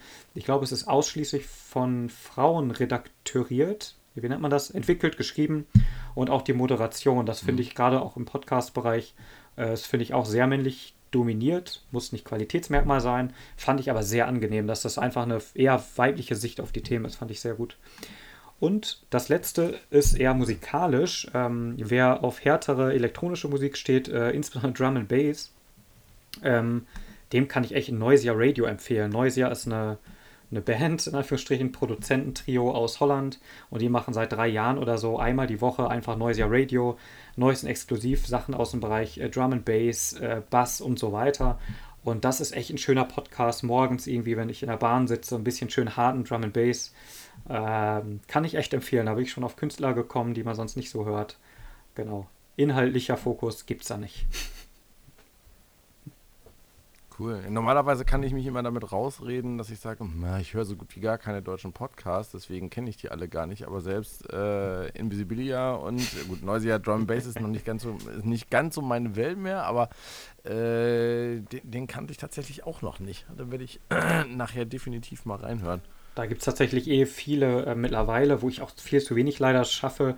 Aber durch die öffentlichen, die NPRs oder auch in Deutschland, ne, die Nova oder Deutschlandfunk und so, die haben natürlich super professionelles Equipment, die haben, die haben Redaktion, die haben Autoren und die Qualität auch deutscher Podcasts von Studios oder von, wie nennt man das denn, von Produktionsfirmen, das ist echt mittlerweile grandios. Ne? Also ich mag auch noch die Amateur-Podcasts, so wie Flaneur, äh, was ich ja auch mach, gemacht habe. Aber ähm, die Qualität ist echt krass geworden, so in den letzten Jahren, ne? durch, durch eben auch Spiegel, durch wen auch immer. Wo, wo, wobei das auch immer so ein bisschen äh, davon abhängt, was ich gerade mache oder wann und wo ich das hören will. Also mir fällt es, äh, mal abgesehen davon, dass ich es immer so unfair finde, dass iTunes und so von irgendwelchen Radiosendern äh, Abfallprodukten ja, geflattert wird und die tatsächlich echt echten Podcasts in Anführungsstrichen dadurch untergehen, mhm. weil alle Radiosender meinen, sie müssen jetzt ihr, ihre Audioschnipsel ja, da reinkippen. Ähm, finde ich, dass die Amateur, in hm. Anführungsstrichen Amateur-Podcasts, äh, für mich viel besser zu hören sind, weil äh, Podcasts, die von Radioprofis gemacht werden, ganz, ganz oft schon so eine Reizüberflutung für mich sind. Also das ist ja nicht, nicht mehr jemand, einfach nur eine Stimme, die mir was erzählt, mhm. oder ich höre einfach bei einem Gespräch dazu und sitze quasi mit am Tisch und höre zu, wie Leute sich über Sachen, die mich interessieren, unterhalten sondern das ist dann schon so krass aufbereitet und äh, noch mit irgendwelchen Sounds und Jingles hier und geschnitten und alle Storytelling-Regeln ja, genau. der Kunst irgendwie beachtet, ja. dass es halt einfach überproduziert ja, ist. Ne? Als wenn es so ein typisches Top 40-Album oder, oder äh, weiß nicht, äh, so ein Modern Talking-Album ist das. Also kann ich, da kann ich es irgendwie äh, musikalisch mit vergleichen. Es ist halt handwerklich super gut gemacht, ja aber so übertrieben gut und so überprofessionalisiert, um wirklich alle abzuholen, dass es mich dann schon nicht ja. mehr anspricht. Irgendwie. Ich habe so eher lieber eher die, die etwas rohen und echten Leute, die sich einfach über irgendwas unterhalten oder selber was erzählen. Kann ich auch sehr so. nachvollziehen, ja. Also auch bei mir auch eher Stimmung und diese Features. Ich finde es halt aber die, genau wie du sagst, die Qualität als solche ist halt im Vergleich zu die alten James Altucher Sachen oder so, wo der die Leute irgendwie gefühlt, nimmt er mit seinem Telefon ein anderes Telefon auf und haut das dann irgendwie mit 64 ja, Kilobit. Ja, ja, also grandios schlecht, aber inhaltlich, also jedenfalls liegt es ja oft an den Gästen auch, Wahnsinn. Da höre ich mir echt eine Stunde die schlechteste Qualität an, sage danach, das war einer der besten Podcasts, die ich je gehört habe, weil ich was mitgenommen, weil ich was gelernt habe oder so. Während jetzt, äh, ja, oh, ich, mir fällt jetzt auch spontan keiner jetzt so ein, aber tatsächlich manche von den Features, ja, kannst du auch sparen. Ja. Genau. Aber da ja. tut sich echt einiges, ja.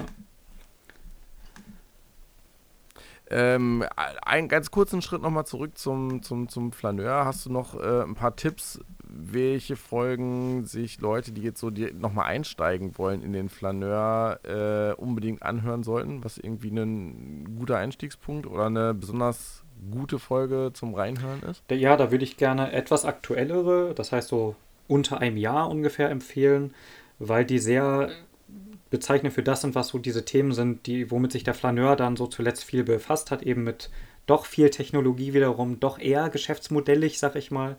Ähm, und zwar habe ich einmal die Episode 59 äh, mit Nicole Schlautmann von Pfizer, von dem Pharmaunternehmen, zum Thema seltene Erkrankungen mhm. und digitale Diagnostik.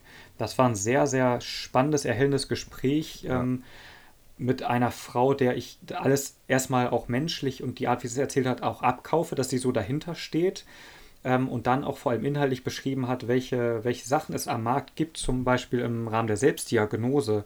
Also diese Themen wie Leberflecken abfotografieren kannte ich irgendwie schon mal. Dann aber hat sie von Technologien berichtet, die noch nicht ausgerollt sind. Das Beispiel bringt sie auch, dass irgendwie Instagram oder dass es einen Instagram-Filter jedenfalls gibt, der anhand von Gesichtsentwicklung erkennen kann, ob du eine bestimmte seltene Krankheit hast, irgendwie durch, durch die Analyse der Physiognomie sozusagen. Und irgendwie war das so ein Gespräch, das für mich das Bewusstsein, dass jemand, der eine seltene Erkrankung hat, also was heißt denn selten? Das ist ja nicht, dass niemand sie hat, sie tritt nur nicht oft auf, dass aber summa summarum es sehr, sehr viele ja. Menschen gibt, die diese seltene Krankheit haben. Und das hat für mich nochmal das Bewusstsein geschärft, eben eben darüber, dass es Menschen mit seltenen Krankheiten gibt. Nee, wie, wie drücke ich das aus? Also hat irgendwie mein Bewusstsein geschärft zu diesem Thema seltene Krankheiten. wo ich glücklicherweise selbst gar nicht so drüber nachdenke, weil ich glücklicherweise gesund bin und in meinem Umfeld viele auch. Und diese Kombination aus beiden fand ich da sehr, sehr gut mit ihr und sie war eine echt tolle Gesprächspartnerin. Äh, kann ich sehr, sehr empfehlen. Genau, dann ähm, 45 die Episode, Episode 45 mit Lydia Krüger äh, zu Downshifting. Ähm, das war in einem unglücklichen Vorzeichen. Wir haben uns irgendwo in Berlin in einem Café getroffen, wo oben geraucht worden ist. Äh, ich bin nicht Raucher, Lydia auch. Und sie war, glaube ich, auch erkältet an dem Tag. Dann war es relativ laut da drin. Also erstmal, hm, nicht so gute Vorzeichen. Aber es hat sich irgendwie zu einem Gespräch entwickelt. Wir kannten uns vorher nicht, nur über Twitter. Wo ich irgendwie gemerkt habe, okay, Downshifting, also dieser Gedanke, bewusst zu verzichten, dass das irgendwie, kann man ja mal drüber nachdenken, fiel mir in dem Gespräch auf und das Feedback danach von echt sehr vielen Leuten, von denen ich noch nie ein Feedback irgendwie bekommen habe, ich wusste nicht mal, dass die mir zuhören, meinten, ja, okay, irgendwie habe ich das schon mal gehört, aber so wie sie das erzählt hat, das war super interessant und weiß ich nicht, irgendwie, die würde ich mal empfehlen auch noch. Will ich jetzt gar nicht mehr zu viel zu sagen. Fand ich irgendwie eine spannende Episode. Ja, und dann die 44 aus aktuellen Ereignissen gerade. Ähm, Coop, der E-Sharing-Dienst aus Berlin und Heidelberg und die waren, glaube ich, in Barcelona. Eine Ausgründung von Bosch war das, glaube ich. Die sind leider pleite gegangen. Und ich habe seinerzeit vor einem Jahr oder anderthalb Jahren mit dem ehemaligen Produktmanager von Coop, also der E-Roller-Sharing-Dienst, ein Interview geführt zum Thema einfach mhm. digitale Produktentwicklung, wo du aber einen Bezug zu einem Hardware-Produkt hast, also einen Roller in dem Fall. Und wir saßen bei denen im Büro und da habe ich so das Gefühl, ich habe irgendwie ein Gespräch mit einem Menschen geführt, der vieles sehr einfach aussehen lässt, obwohl es, glaube ich, gar nicht einfach ist, in dem Fall Produktmanagement in diesem Umfeld. Und da waren ein paar sehr konkrete Beispiele dabei, ein paar Frameworks, die er genannt hat, so ein bisschen ein paar Tipps. Dann hat er manchmal aber auch ein bisschen größer erzählt. Wir sind flaniert Richtung, naja, über welche Mobilität reden wir eigentlich? Ist das die urbane Mobilität oder nicht? Ähm, warum ist das ein Thema, das uns alle betrifft, früher oder später oder eben nicht? Und das war irgendwie so ein rundes Gespräch. Idee war nur über das Produktmanagement zu reden, dann aber auch Links- und Rechtsthemen und die 44er mit Robert Poschenrieder. Tolle Episode. Ja, das sind. Cool, da muss ich dann definitiv auch nochmal reinhören. Äh, so langsam zum Abschluss. Äh, ohne welche Apps und Tools könntest du persönlich absolut nicht mehr leben und warum? Ja, ich habe dann mein Handy gerade dann mal geöffnet auch nochmal. Das ist ja dann doch so das Beste. Das eine sagen, mit welchem man leben kann oder ohne ist das eine, aber dann will ich gucken, was nutzt man. Ja, tatsächlich Navigator von der Deutschen Bahn äh, ist einfach mein Hauptmobilitätsding, ähm, wenn ich unterwegs bin mit Öffis und Bahn. Es funktioniert mittlerweile ganz gut. Die Check-ins im Zug funktioniert auch meistens. Die Verspätungen mit den Öffis sind, egal in welchem Bereich ich bin, ob es Oldenburg ist, Berlin, äh, Hannover, funktioniert extrem gut. Also DB Navigator top. Äh, ja, kann ich nicht mal ohne. Apple Pay einfach, weil ich mittlerweile nicht mehr aus dem Haus gehe mit einem Portemonnaie und das mittlerweile auch ganz gut klappt. Auch hier in Hude oder in Oldenburg, selbst beim Bäcker geht es jetzt ganz gut. Und das ist einfach für viele vielleicht auch eine Kleinigkeit, aber ich merke, wie das mein, oh Gott, klingt das schlimm, aber wie das mein Leben wirklich komplett anders vereinfacht. Dieses Gefühl, ich habe nichts mehr dabei. Idealerweise nur noch ein Chip in der Hand, aber ähm, das ist leider noch nicht möglich mit Apple Pay, sonst hätte ich nur noch den Chip, das wäre ein Traum. Äh, und es ist einfach, einfach und sehr sicher. Ähm, ja, könnte ich noch beliebige Anekdoten zubringen, was mir da so an den Kassen äh, so von anderen, die in der Schlange stehen, entgegengebracht werden und würde jetzt hier noch den Rahmen sprengen. Ähm, aber Apple aber ganz, ganz, kurz, du nimmst halt deine Apple Watch oder genau. nimmst dein Handy und hältst es einfach nur in das Kartenlesegerät. Ja, exakt, mir ist es ja nicht, ne? Also es ist ja auch nichts Besonderes so in dem Ding. Ja. Eine. Ich bin leider Volksbankkunde, die werden dieses Jahr um, wahrscheinlich auch 2020 noch nicht so richtig ah. aus den Tischen kommen. Und schieben es immer auf Apple. Apple wäre ja der Böse, beziehungsweise. Ach, ja, ja, genau. Da ist aber Sparkassen haben sich jetzt auch anders entschieden. Das kommt jetzt, NFC-Schnittstelle wollen sie ja jetzt auch noch, oder sollen sie ja freigeben. Apple, da tut sich einiges, aber äh, ja, genau. Aber es ist ich kann dir einige Banken empfehlen, die das unterstützen. Boon Planet, Tomorrow äh, und so weiter. Genau, also super cool. Du bist ja Kunde bei Ja, genau. Ne? Ich, wo war das? Bei Intrinsify oder so ein Blog habe ich auch da äh, mal was zugeschrieben zum Thema Finanzen. Äh, und da ist mir aufgefallen, okay, krass, was nutze ich da eigentlich alles? Ähm, genau. Dann tatsächlich ganz normal Smartphone und Laptop ähm, sind jetzt Hardware, aber also mein Laptop, mit dem ich hier den Podcast mache, den nutze ich auch auf der Arbeit bei Tinker Tinker, auf der Arbeit über einen Citrix-Zugang, ähm, falls hier Datenschützer oder so zuhören, also natürlich mit dem Tunnel zu unseren Infrastrukturen. Ähm, Und der ist wirklich, jetzt gehe ich gleich ins Bett, mache den zu, morgens das erste ist eigentlich Laptops, äh, Laptop auf, mehr oder weniger. Äh, geht nicht mehr ohne, einfach in der Art von Job, die ich habe. Äh, Zoom. Was ist es für ein Laptop? Das Achso, ja, selbstverständlich. Für alle. Das ist ein, den habe ich mir gebraucht gekauft 2015, ein MacBook Pro Retina 13 Zoll Mitte 2014. Ähm, mhm. Mit einer kleinen also, SSD-Karte und dann ergänzt mit dieser äh, SD-Karte, die man sich noch so reinschieben kann. Bester Laptop, den ich je hatte. Und ich habe schon Angst, wenn der mal nicht mehr ist, dass ich zu diesen neueren MacBooks gehen muss. Mit den Tastaturen und so. Auch ein anderes Kapitel. Hm, es ist nicht ganz so schlimm, aber ja, hatte ich auch. Ja, genau, ist vielleicht, wir waren ja vorhin beim Thema Bedenken und Ängste, vielleicht auch unbe, ne, äh, unbegründet. Vielleicht sollte ich es mal ausprobieren, erstmal eine Woche testen. Hm. Oder eine Bluetooth, ja. Ich benutze halt konsequent Bluetooth-Tastaturen, um die äh, äh, Tastatur von dem MacBook nicht kaputt zu machen irgendwann. Wenn es irgendwie geht. Und ich habe fast überall irgendwo Tastaturen rumliegen, dann ähm, ist zumindest die Sorge. Oh Gott, wenn das wer hören würde, man holt, gibt da, die sind ja so schweineteuer, die MacBooks, teuer Geld aus. Ja, ich benutze eine Bluetooth-Tastatur, damit die Tastatur nicht kaputt geht. Oh Gott. Ja. Albern, aber ja, ist halt so. Äh, dann tatsächlich zurzeit, egal ob ich es für Webinare mache, äh, für bei Gridlooks, für Calls, hier jetzt machen wir Zoom, Zoom.us ist ja. einfach, sieht manchmal nicht so geil aus wie ein Skype, aber es funktioniert besser, es ist performanter, es ist irgendwie einfacher, schneller Termine, es ist nicht überladen, es, es kann, kann mehr, mehr, es ist einfach, Preismodell finde ich super fair, es ist einfach das coole Remote, äh, äh wie nennt man es, Webcast-Tool derzeit. Also wer Zoom, Zoom.us nicht kennt, äh, es ist äh, quasi das WebEx des kleinen Mannes in cool. Ja, ja, das trifft's. Und irgendwie noch viel mehr. Also einfach top. Ja. Zoom finde ich auch großartig. Jetzt finde ich jetzt finde ich ganz spannend. Du hast nämlich auch was von Notion ja. erzählt. Und, und das nutzen, nutzen Notion äh, wirklich äh, konsequent und intensiv? Ähm, ja. Ähm, aber ich muss mir, habe auch gemerkt, für den einen der Haupt-Use-Cases, den ich auch zwischendurch hatte, eben äh, Kanban-Logik für meine Projekte, nutze ich es ein bisschen weniger. Aber Notion an sich, oh Gott, wie soll man das denn beschreiben? Äh, kannst du das beschreiben? Also in irgendwie zwei, drei Sätzen, erstmal nur als, als, als Idee, als Tool. Also Notion würde ich jetzt beschreiben als äh, ein persönliches Wiki indem ich ganz, ganz viele kleine Anwendungen mir selber zusammenbasteln kann. Also mir, ich habe mein persönliches Wiki, ich habe eine Notizenablage, ich kann aber auch eine Tabellenkalkulation und Datenbank reintun, ich kann ein CRM mir da drin selber zusammenbauen, ich kann meine Filmdatenbank da drin zusammenbauen und kann unglaublich viele Dinge da drin verknüpfen, ohne dass ich dafür jetzt irgendwie programmieren müsste oder so. Es ist halt sehr komplex auf der einen Seite, ich kann es aber auch ganz, ganz einfach nutzen. Ja, das ist ja. Ich habe mich, ich, ich habe es jetzt noch nicht, ich habe es noch nicht konsequent genutzt, weil ich äh, irgendwie so langsam, also ich bin mit Evernote nicht ganz so verschwenderisch mhm. wie mit meinen E-Mails, aber so gute 8.000 oder 9.000 Notizen mhm. habe ich halt auch und ich habe mich noch nicht getraut, die bei Notion zu oh, importieren oh, und ja. zu gucken, was passiert.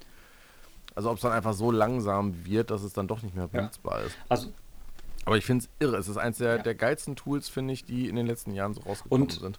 Also absolut. Und ähm, ich würde nur einen Anwendungsfall vorstellen, wofür ich es wo, weiß nicht, ob das überhaupt so wer nutzt, aber ich nutze das aktiv so, bin ich auch nur durch mehrere Gespräche drauf gekommen. Ich habe mich eine Stunde oder anderthalb beraten lassen, per Zoom natürlich.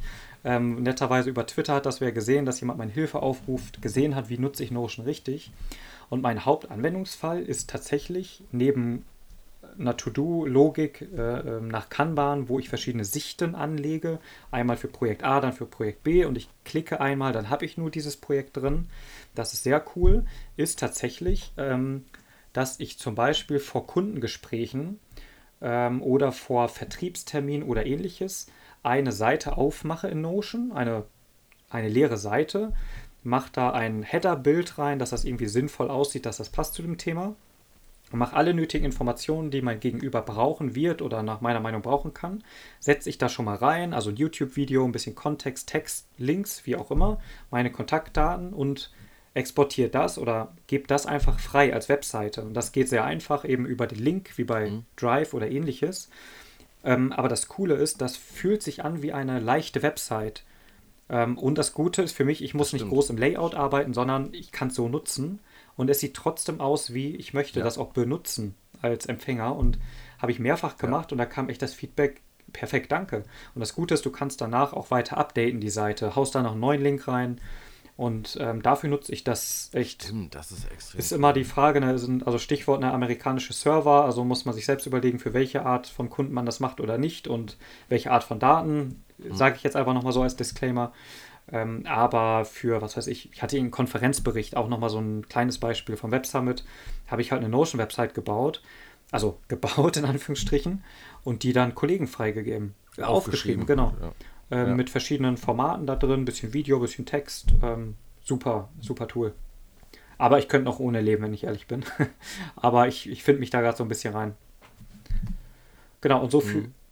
Ja, cooler Anwendungsfall, das werde ich auch mal ausprobieren. Ja, tu, tu es, es ist wirklich, wirklich cool. Und tatsächlich bei dem, es gibt kein Tool, glaube ich, wo dieses, ich weiß nicht, wie du das siehst, aber wo man echt einfach anfangen muss, um dann zu, zu finden, was könnte der Anwendungsfall sein. Das ist vielleicht ein bisschen doof ja. und es ist nicht inklusiv, aber wenn man soweit ist, und ich bin sicher noch nicht sehr weit, äh, und man dann sieht, boah, das ist möglich. Also, oh, ja, ja, okay, ganz kurz noch der andere Anwendungsfall.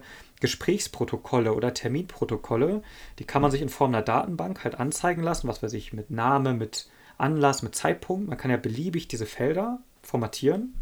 Und diese Daten kann man wiederum in andere Unterseiten mit einfügen, sodass sich insgesamt eine Welt ergibt, mhm. die in sich referenziert ist, wie ein kleines Internet sozusagen. Aber ja, es ist ja eigentlich Wiki, äh, wie du es auch schon gesagt hast, aber irgendwie hat das so eine innere Logik von dem, wie man selber denkt. Also dir wird nicht aufgezwungen, dass du eine Datenbank hier benutzen musst, ein bestimmtes Dateiformat da oder ein Layout so, sondern du kannst das echt zusammenbauen. Und das ist stark, finde ich. Okay, letzte mhm. äh, Sache von mir. Äh, was habe ich schon alles an To-Do-Tasks, äh, Task Manager durchprobiert? Also wie ich nahezu alles, glaube ich. Für viele habe ich sehr viel, also für vieles auch Geld bezahlt, die Premium-Version. Ähm, aktuell wirklich als absoluter Dump für Sachen, die einfach gerade reinkommen, die ich schnell einfach weggeheftet haben will. Tatsächlich To-Do ist. Finde ich super cool in der Free-Version, sowohl auf dem äh, Handy als auch eben in der Web-App. Schnell reinschreiben, Enter, es ist drin. Und das ist zurzeit so Fire and Forget, was Tasks angeht, die ich auch eigentlich im Laufe des Tages machen möchte. Oder einfach nicht weiß, wohin damit. Da ist für mich mittlerweile To-Doist super geil. Wie gehst du dann äh, mit deinen To-Dos, die du da eingetragen hast, vor? Also hast du bestimmte Tage, an denen du dich hinsetzt und sagst, jetzt gehe ich meine To-Do-List durch und sortiere es in die Kanäle, Apps, was auch immer ein? Äh, oder wie machst du das dann, um die To-Dos da drin äh, abzuarbeiten? Oder kommen da nur Aufgaben rein, wo du sagst, ja. gut, die habe ich in fünf Minuten erledigt, aber ich mache es nicht jetzt, deswegen mache ich mir Das sind eher letzt, also eher, was du sagtest. Also die, das sind keine größeren Sachen. Der ah, Hauptbacklog von Lux, ähm, da irgendwas noch reinzusetzen. Mhm. Äh, genau, von daher, da ist jetzt nichts, nichts Großes okay. hinter, aber Hauptsache, ich habe es halt irgendwo. Äh, was weiß ich, hier Interviewleitfaden für Jessica erstellen. Ich mache Freitagmorgen so ein Interview. So und sowas ist halt noch so ein Ding dauert vielleicht eine halbe Stunde, das ist schon eines der größeren für To-Do ist. Oder hier gibt es einen Grundbuchauszug für irgendeine private Sache. Ja, keine Ahnung, gucke ich kurz nach, fertig. Also mehr mache ich da auch nicht. Hm. Ah, aber das äh, leitet mich jetzt vielleicht direkt über zu meiner vorletzten Frage. Worauf äh, freust du dich persönlich in den kommenden zwölf Monaten am meisten? Ah, okay, ja, okay. Äh, hm? Ja, jetzt ist natürlich, äh, kann ich natürlich nicht drum herum reden dann, wenn Grundbuchauszug war jetzt ein bisschen unglücklich. Ähm, Oder habe ich jetzt was nee, nee, gespoilert? Alles, äh, alles gut auf jeden Fall. Ähm, ja, wir ziehen privat um äh, in andere, in andere Örtlichkeit nach Bad Zwischenahn. Und tatsächlich freue ich mich deswegen drauf, weil es ähm, das erste Mal in meinem Leben sein wird, wo ich weiß, ich werde da länger als drei Jahre leben, außer irgendwas ganz Unvorhergesehenes mhm. passiert. Ähm, und bisher war, sind wir echt alle zwei Jahre umgezogen, alle ein bis zwei Jahre, die letzten zehn, zwölf Jahre. Ähm, und da freue ich mich echt mal drauf, dieses Gefühl zu haben, okay, ich weiß, ich bin hier, sage ich jetzt mal vom Ziel her, 15, 20 Jahre. Habe ich ein bisschen Schiss mhm. vor, bin ich auch ganz ehrlich. Ähm, ich bilde mir ein, dass ich da noch nicht, ich weiß nicht, ob ich so der Typ bin, aber ich, ich glaube schon, ich freue mich drauf und bin echt gespannt, was das so macht. Also mit dem Leben, mit der Beziehung, mit allem. Und ehrlicherweise ist das so ein Thema, ich freue mich da richtig drauf. Es Gibt viele andere tolle Themen, beruflich und privat, aber da habe ich echt Bock drauf. Ich glaube, wenn du, wenn, wenn, man sich bewusst dazu entscheidet, zu sagen, da bleibe ich jetzt 15, 20 Jahre schafft das für andere Entscheidungen Raum, weil sonst hast du latent immer irgendwie im Hinterkopf so, wo orientiere ich mich denn jetzt mal nächstes Jahr hin, wo will ich vielleicht hinziehen oder oder oder. Ja, das ist ein guter Punkt. Mhm. Äh, und ich glaube, du kriegst dafür dadurch den, den, den Kopf vielleicht für was anderes frei. Oder es ergibt sich dadurch einfach was anderes, weil du diese Entscheidung erstmal parkst und ähm, sagst, okay, ich kann mich jetzt um andere Entscheidungen kümmern. Weil wo ich leben werde, ist ja jetzt erstmal erledigt. Ja, stimmt. 10, ja, absolut. Würde, würde ich so teilen, tatsächlich, ja. Es wird einem, glaube ich, erst dann bewusst, wenn man es wirklich gemacht hat. Oder dass sich ja. das ergibt, wird einem, glaube ich, erst dann bewusst, wenn man es gemacht hat. Ja, was Ich habe das auch noch nicht getan. So, von daher. Ja, ich, so stelle ich mir das vor. Ich, ich bin einfach gespannt und tatsächlich, ja, der Punkt, ne, ich habe natürlich auch überlegt, ja, ich könnte jetzt auch was sagen, was mich irgendwie als Marke darstellt oder so. Also ist ja immer eine Art, wie antwortet man auf Fragen. Aber ich habe gesagt, nee, was, was ist wirklich jetzt bei mir? Ich möchte ehrlich mit dir sein. Wir reden offen zwischen zwei Erwachsenen. Das ist ehrlich, dieser Umzug. So. Nicht der Umzug, sondern das Dasein ja, dann, das Leben. kann ich, kann ich, kann ich total verstehen. Ja. Würde ich mich auch drauf freuen. Auf jeden Fall. Ähm, dann äh, biete ich natürlich zum Abschluss immer noch mal äh, die Möglichkeit äh, für hemmungsloses Selbstmarketing. Also wer jetzt nach, wir haben übrigens die zwei Stunden doch es locker ist. Es ist Wahnsinn, ja. Äh, wenn jetzt noch, wenn jetzt noch wer dran geblieben ist, dann müssen es echte Fans sein. Äh, ja, oder gerade Fan geworden. Ja, wer ne? weiß äh, wer, wer jetzt, äh, ich sag mal, die sich äh, sagt, okay, ich ziehe mir jetzt, äh, ich habe von, von Bastian Wilkert vorher noch gar nichts gehört, mhm. jetzt ziehe ich mir erstmal 63 Folgen ähm, vom Flaneur rein und lese mir noch alles, was ich äh, vom New Worker finden kann, durch. Ähm, wo kann man denn sozusagen an dir dranbleiben oder wo können äh, Hörerinnen und Hörer äh, schauen, was du sonst so zukünftig machen wirst? Ähm, ja, also die, das klassische Folgen wirklich LinkedIn, Twitter, ähm, und äh, auch Instagram, wobei ich da auch sehr breit bin. Also jetzt nicht nur Business-Zeug, sondern auch so private Sachen, was ich lese, was ich esse mitunter. Ich probiere da ein paar Sachen aus. Das sind so diese klassischen Follow-Formate, aber wirklich der Hinweis, äh, wie, so wie ich gerade äh, zu dir auch gesagt habe, ähm, ich, ich verstehe mich immer nie in einer einzelnen Rolle, sondern ich bin erstmal auch Bastian als Mensch mit verschiedenen Themen und ich habe wirklich Bock, egal was es gibt, ähm, ich, ich habe Bock zu kommunizieren. Also wenn jemand da draußen von euch glaubt, die dazuhören, ach, da könnte Bastian mir mal helfen oder da hätte ich einen Tipp, schreibt mich an, bw.tinkertinker.de, bastianwilkert.gmail, schreibt mich auf LinkedIn an. Ich, ich habe erstmal Bock auf alles, sozusagen. Ob man dann mhm. etwas macht, dann nicht, aber ähm, egal. So, also ich, ich mag Kommunikation, möchte ich damit sagen. Ähm, und Selbstvermarktung ist noch ein Stichwort. Ich habe Tinker Tinker gerade kurz erwähnt.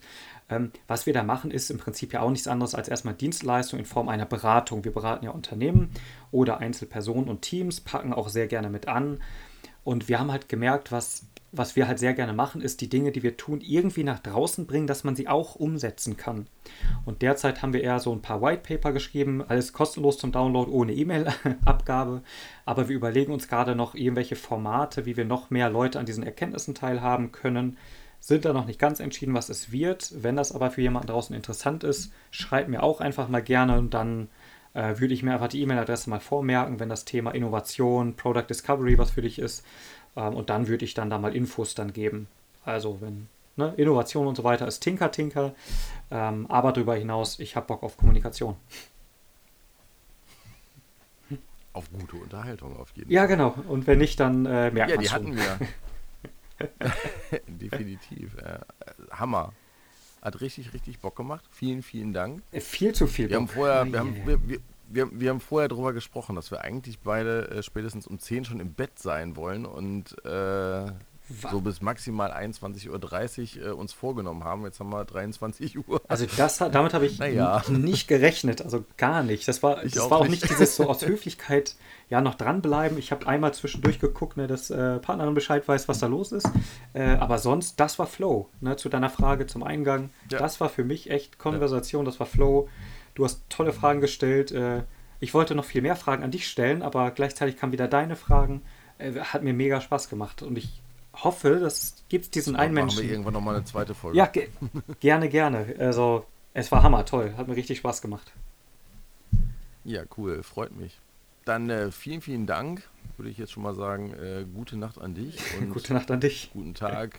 Wiedersehen. Bis bald äh, an die Hörer von Digital bei der Arbeit, dem Comspace Podcast. Äh, Und äh, ich kann noch gar nicht verraten, wer der nächste.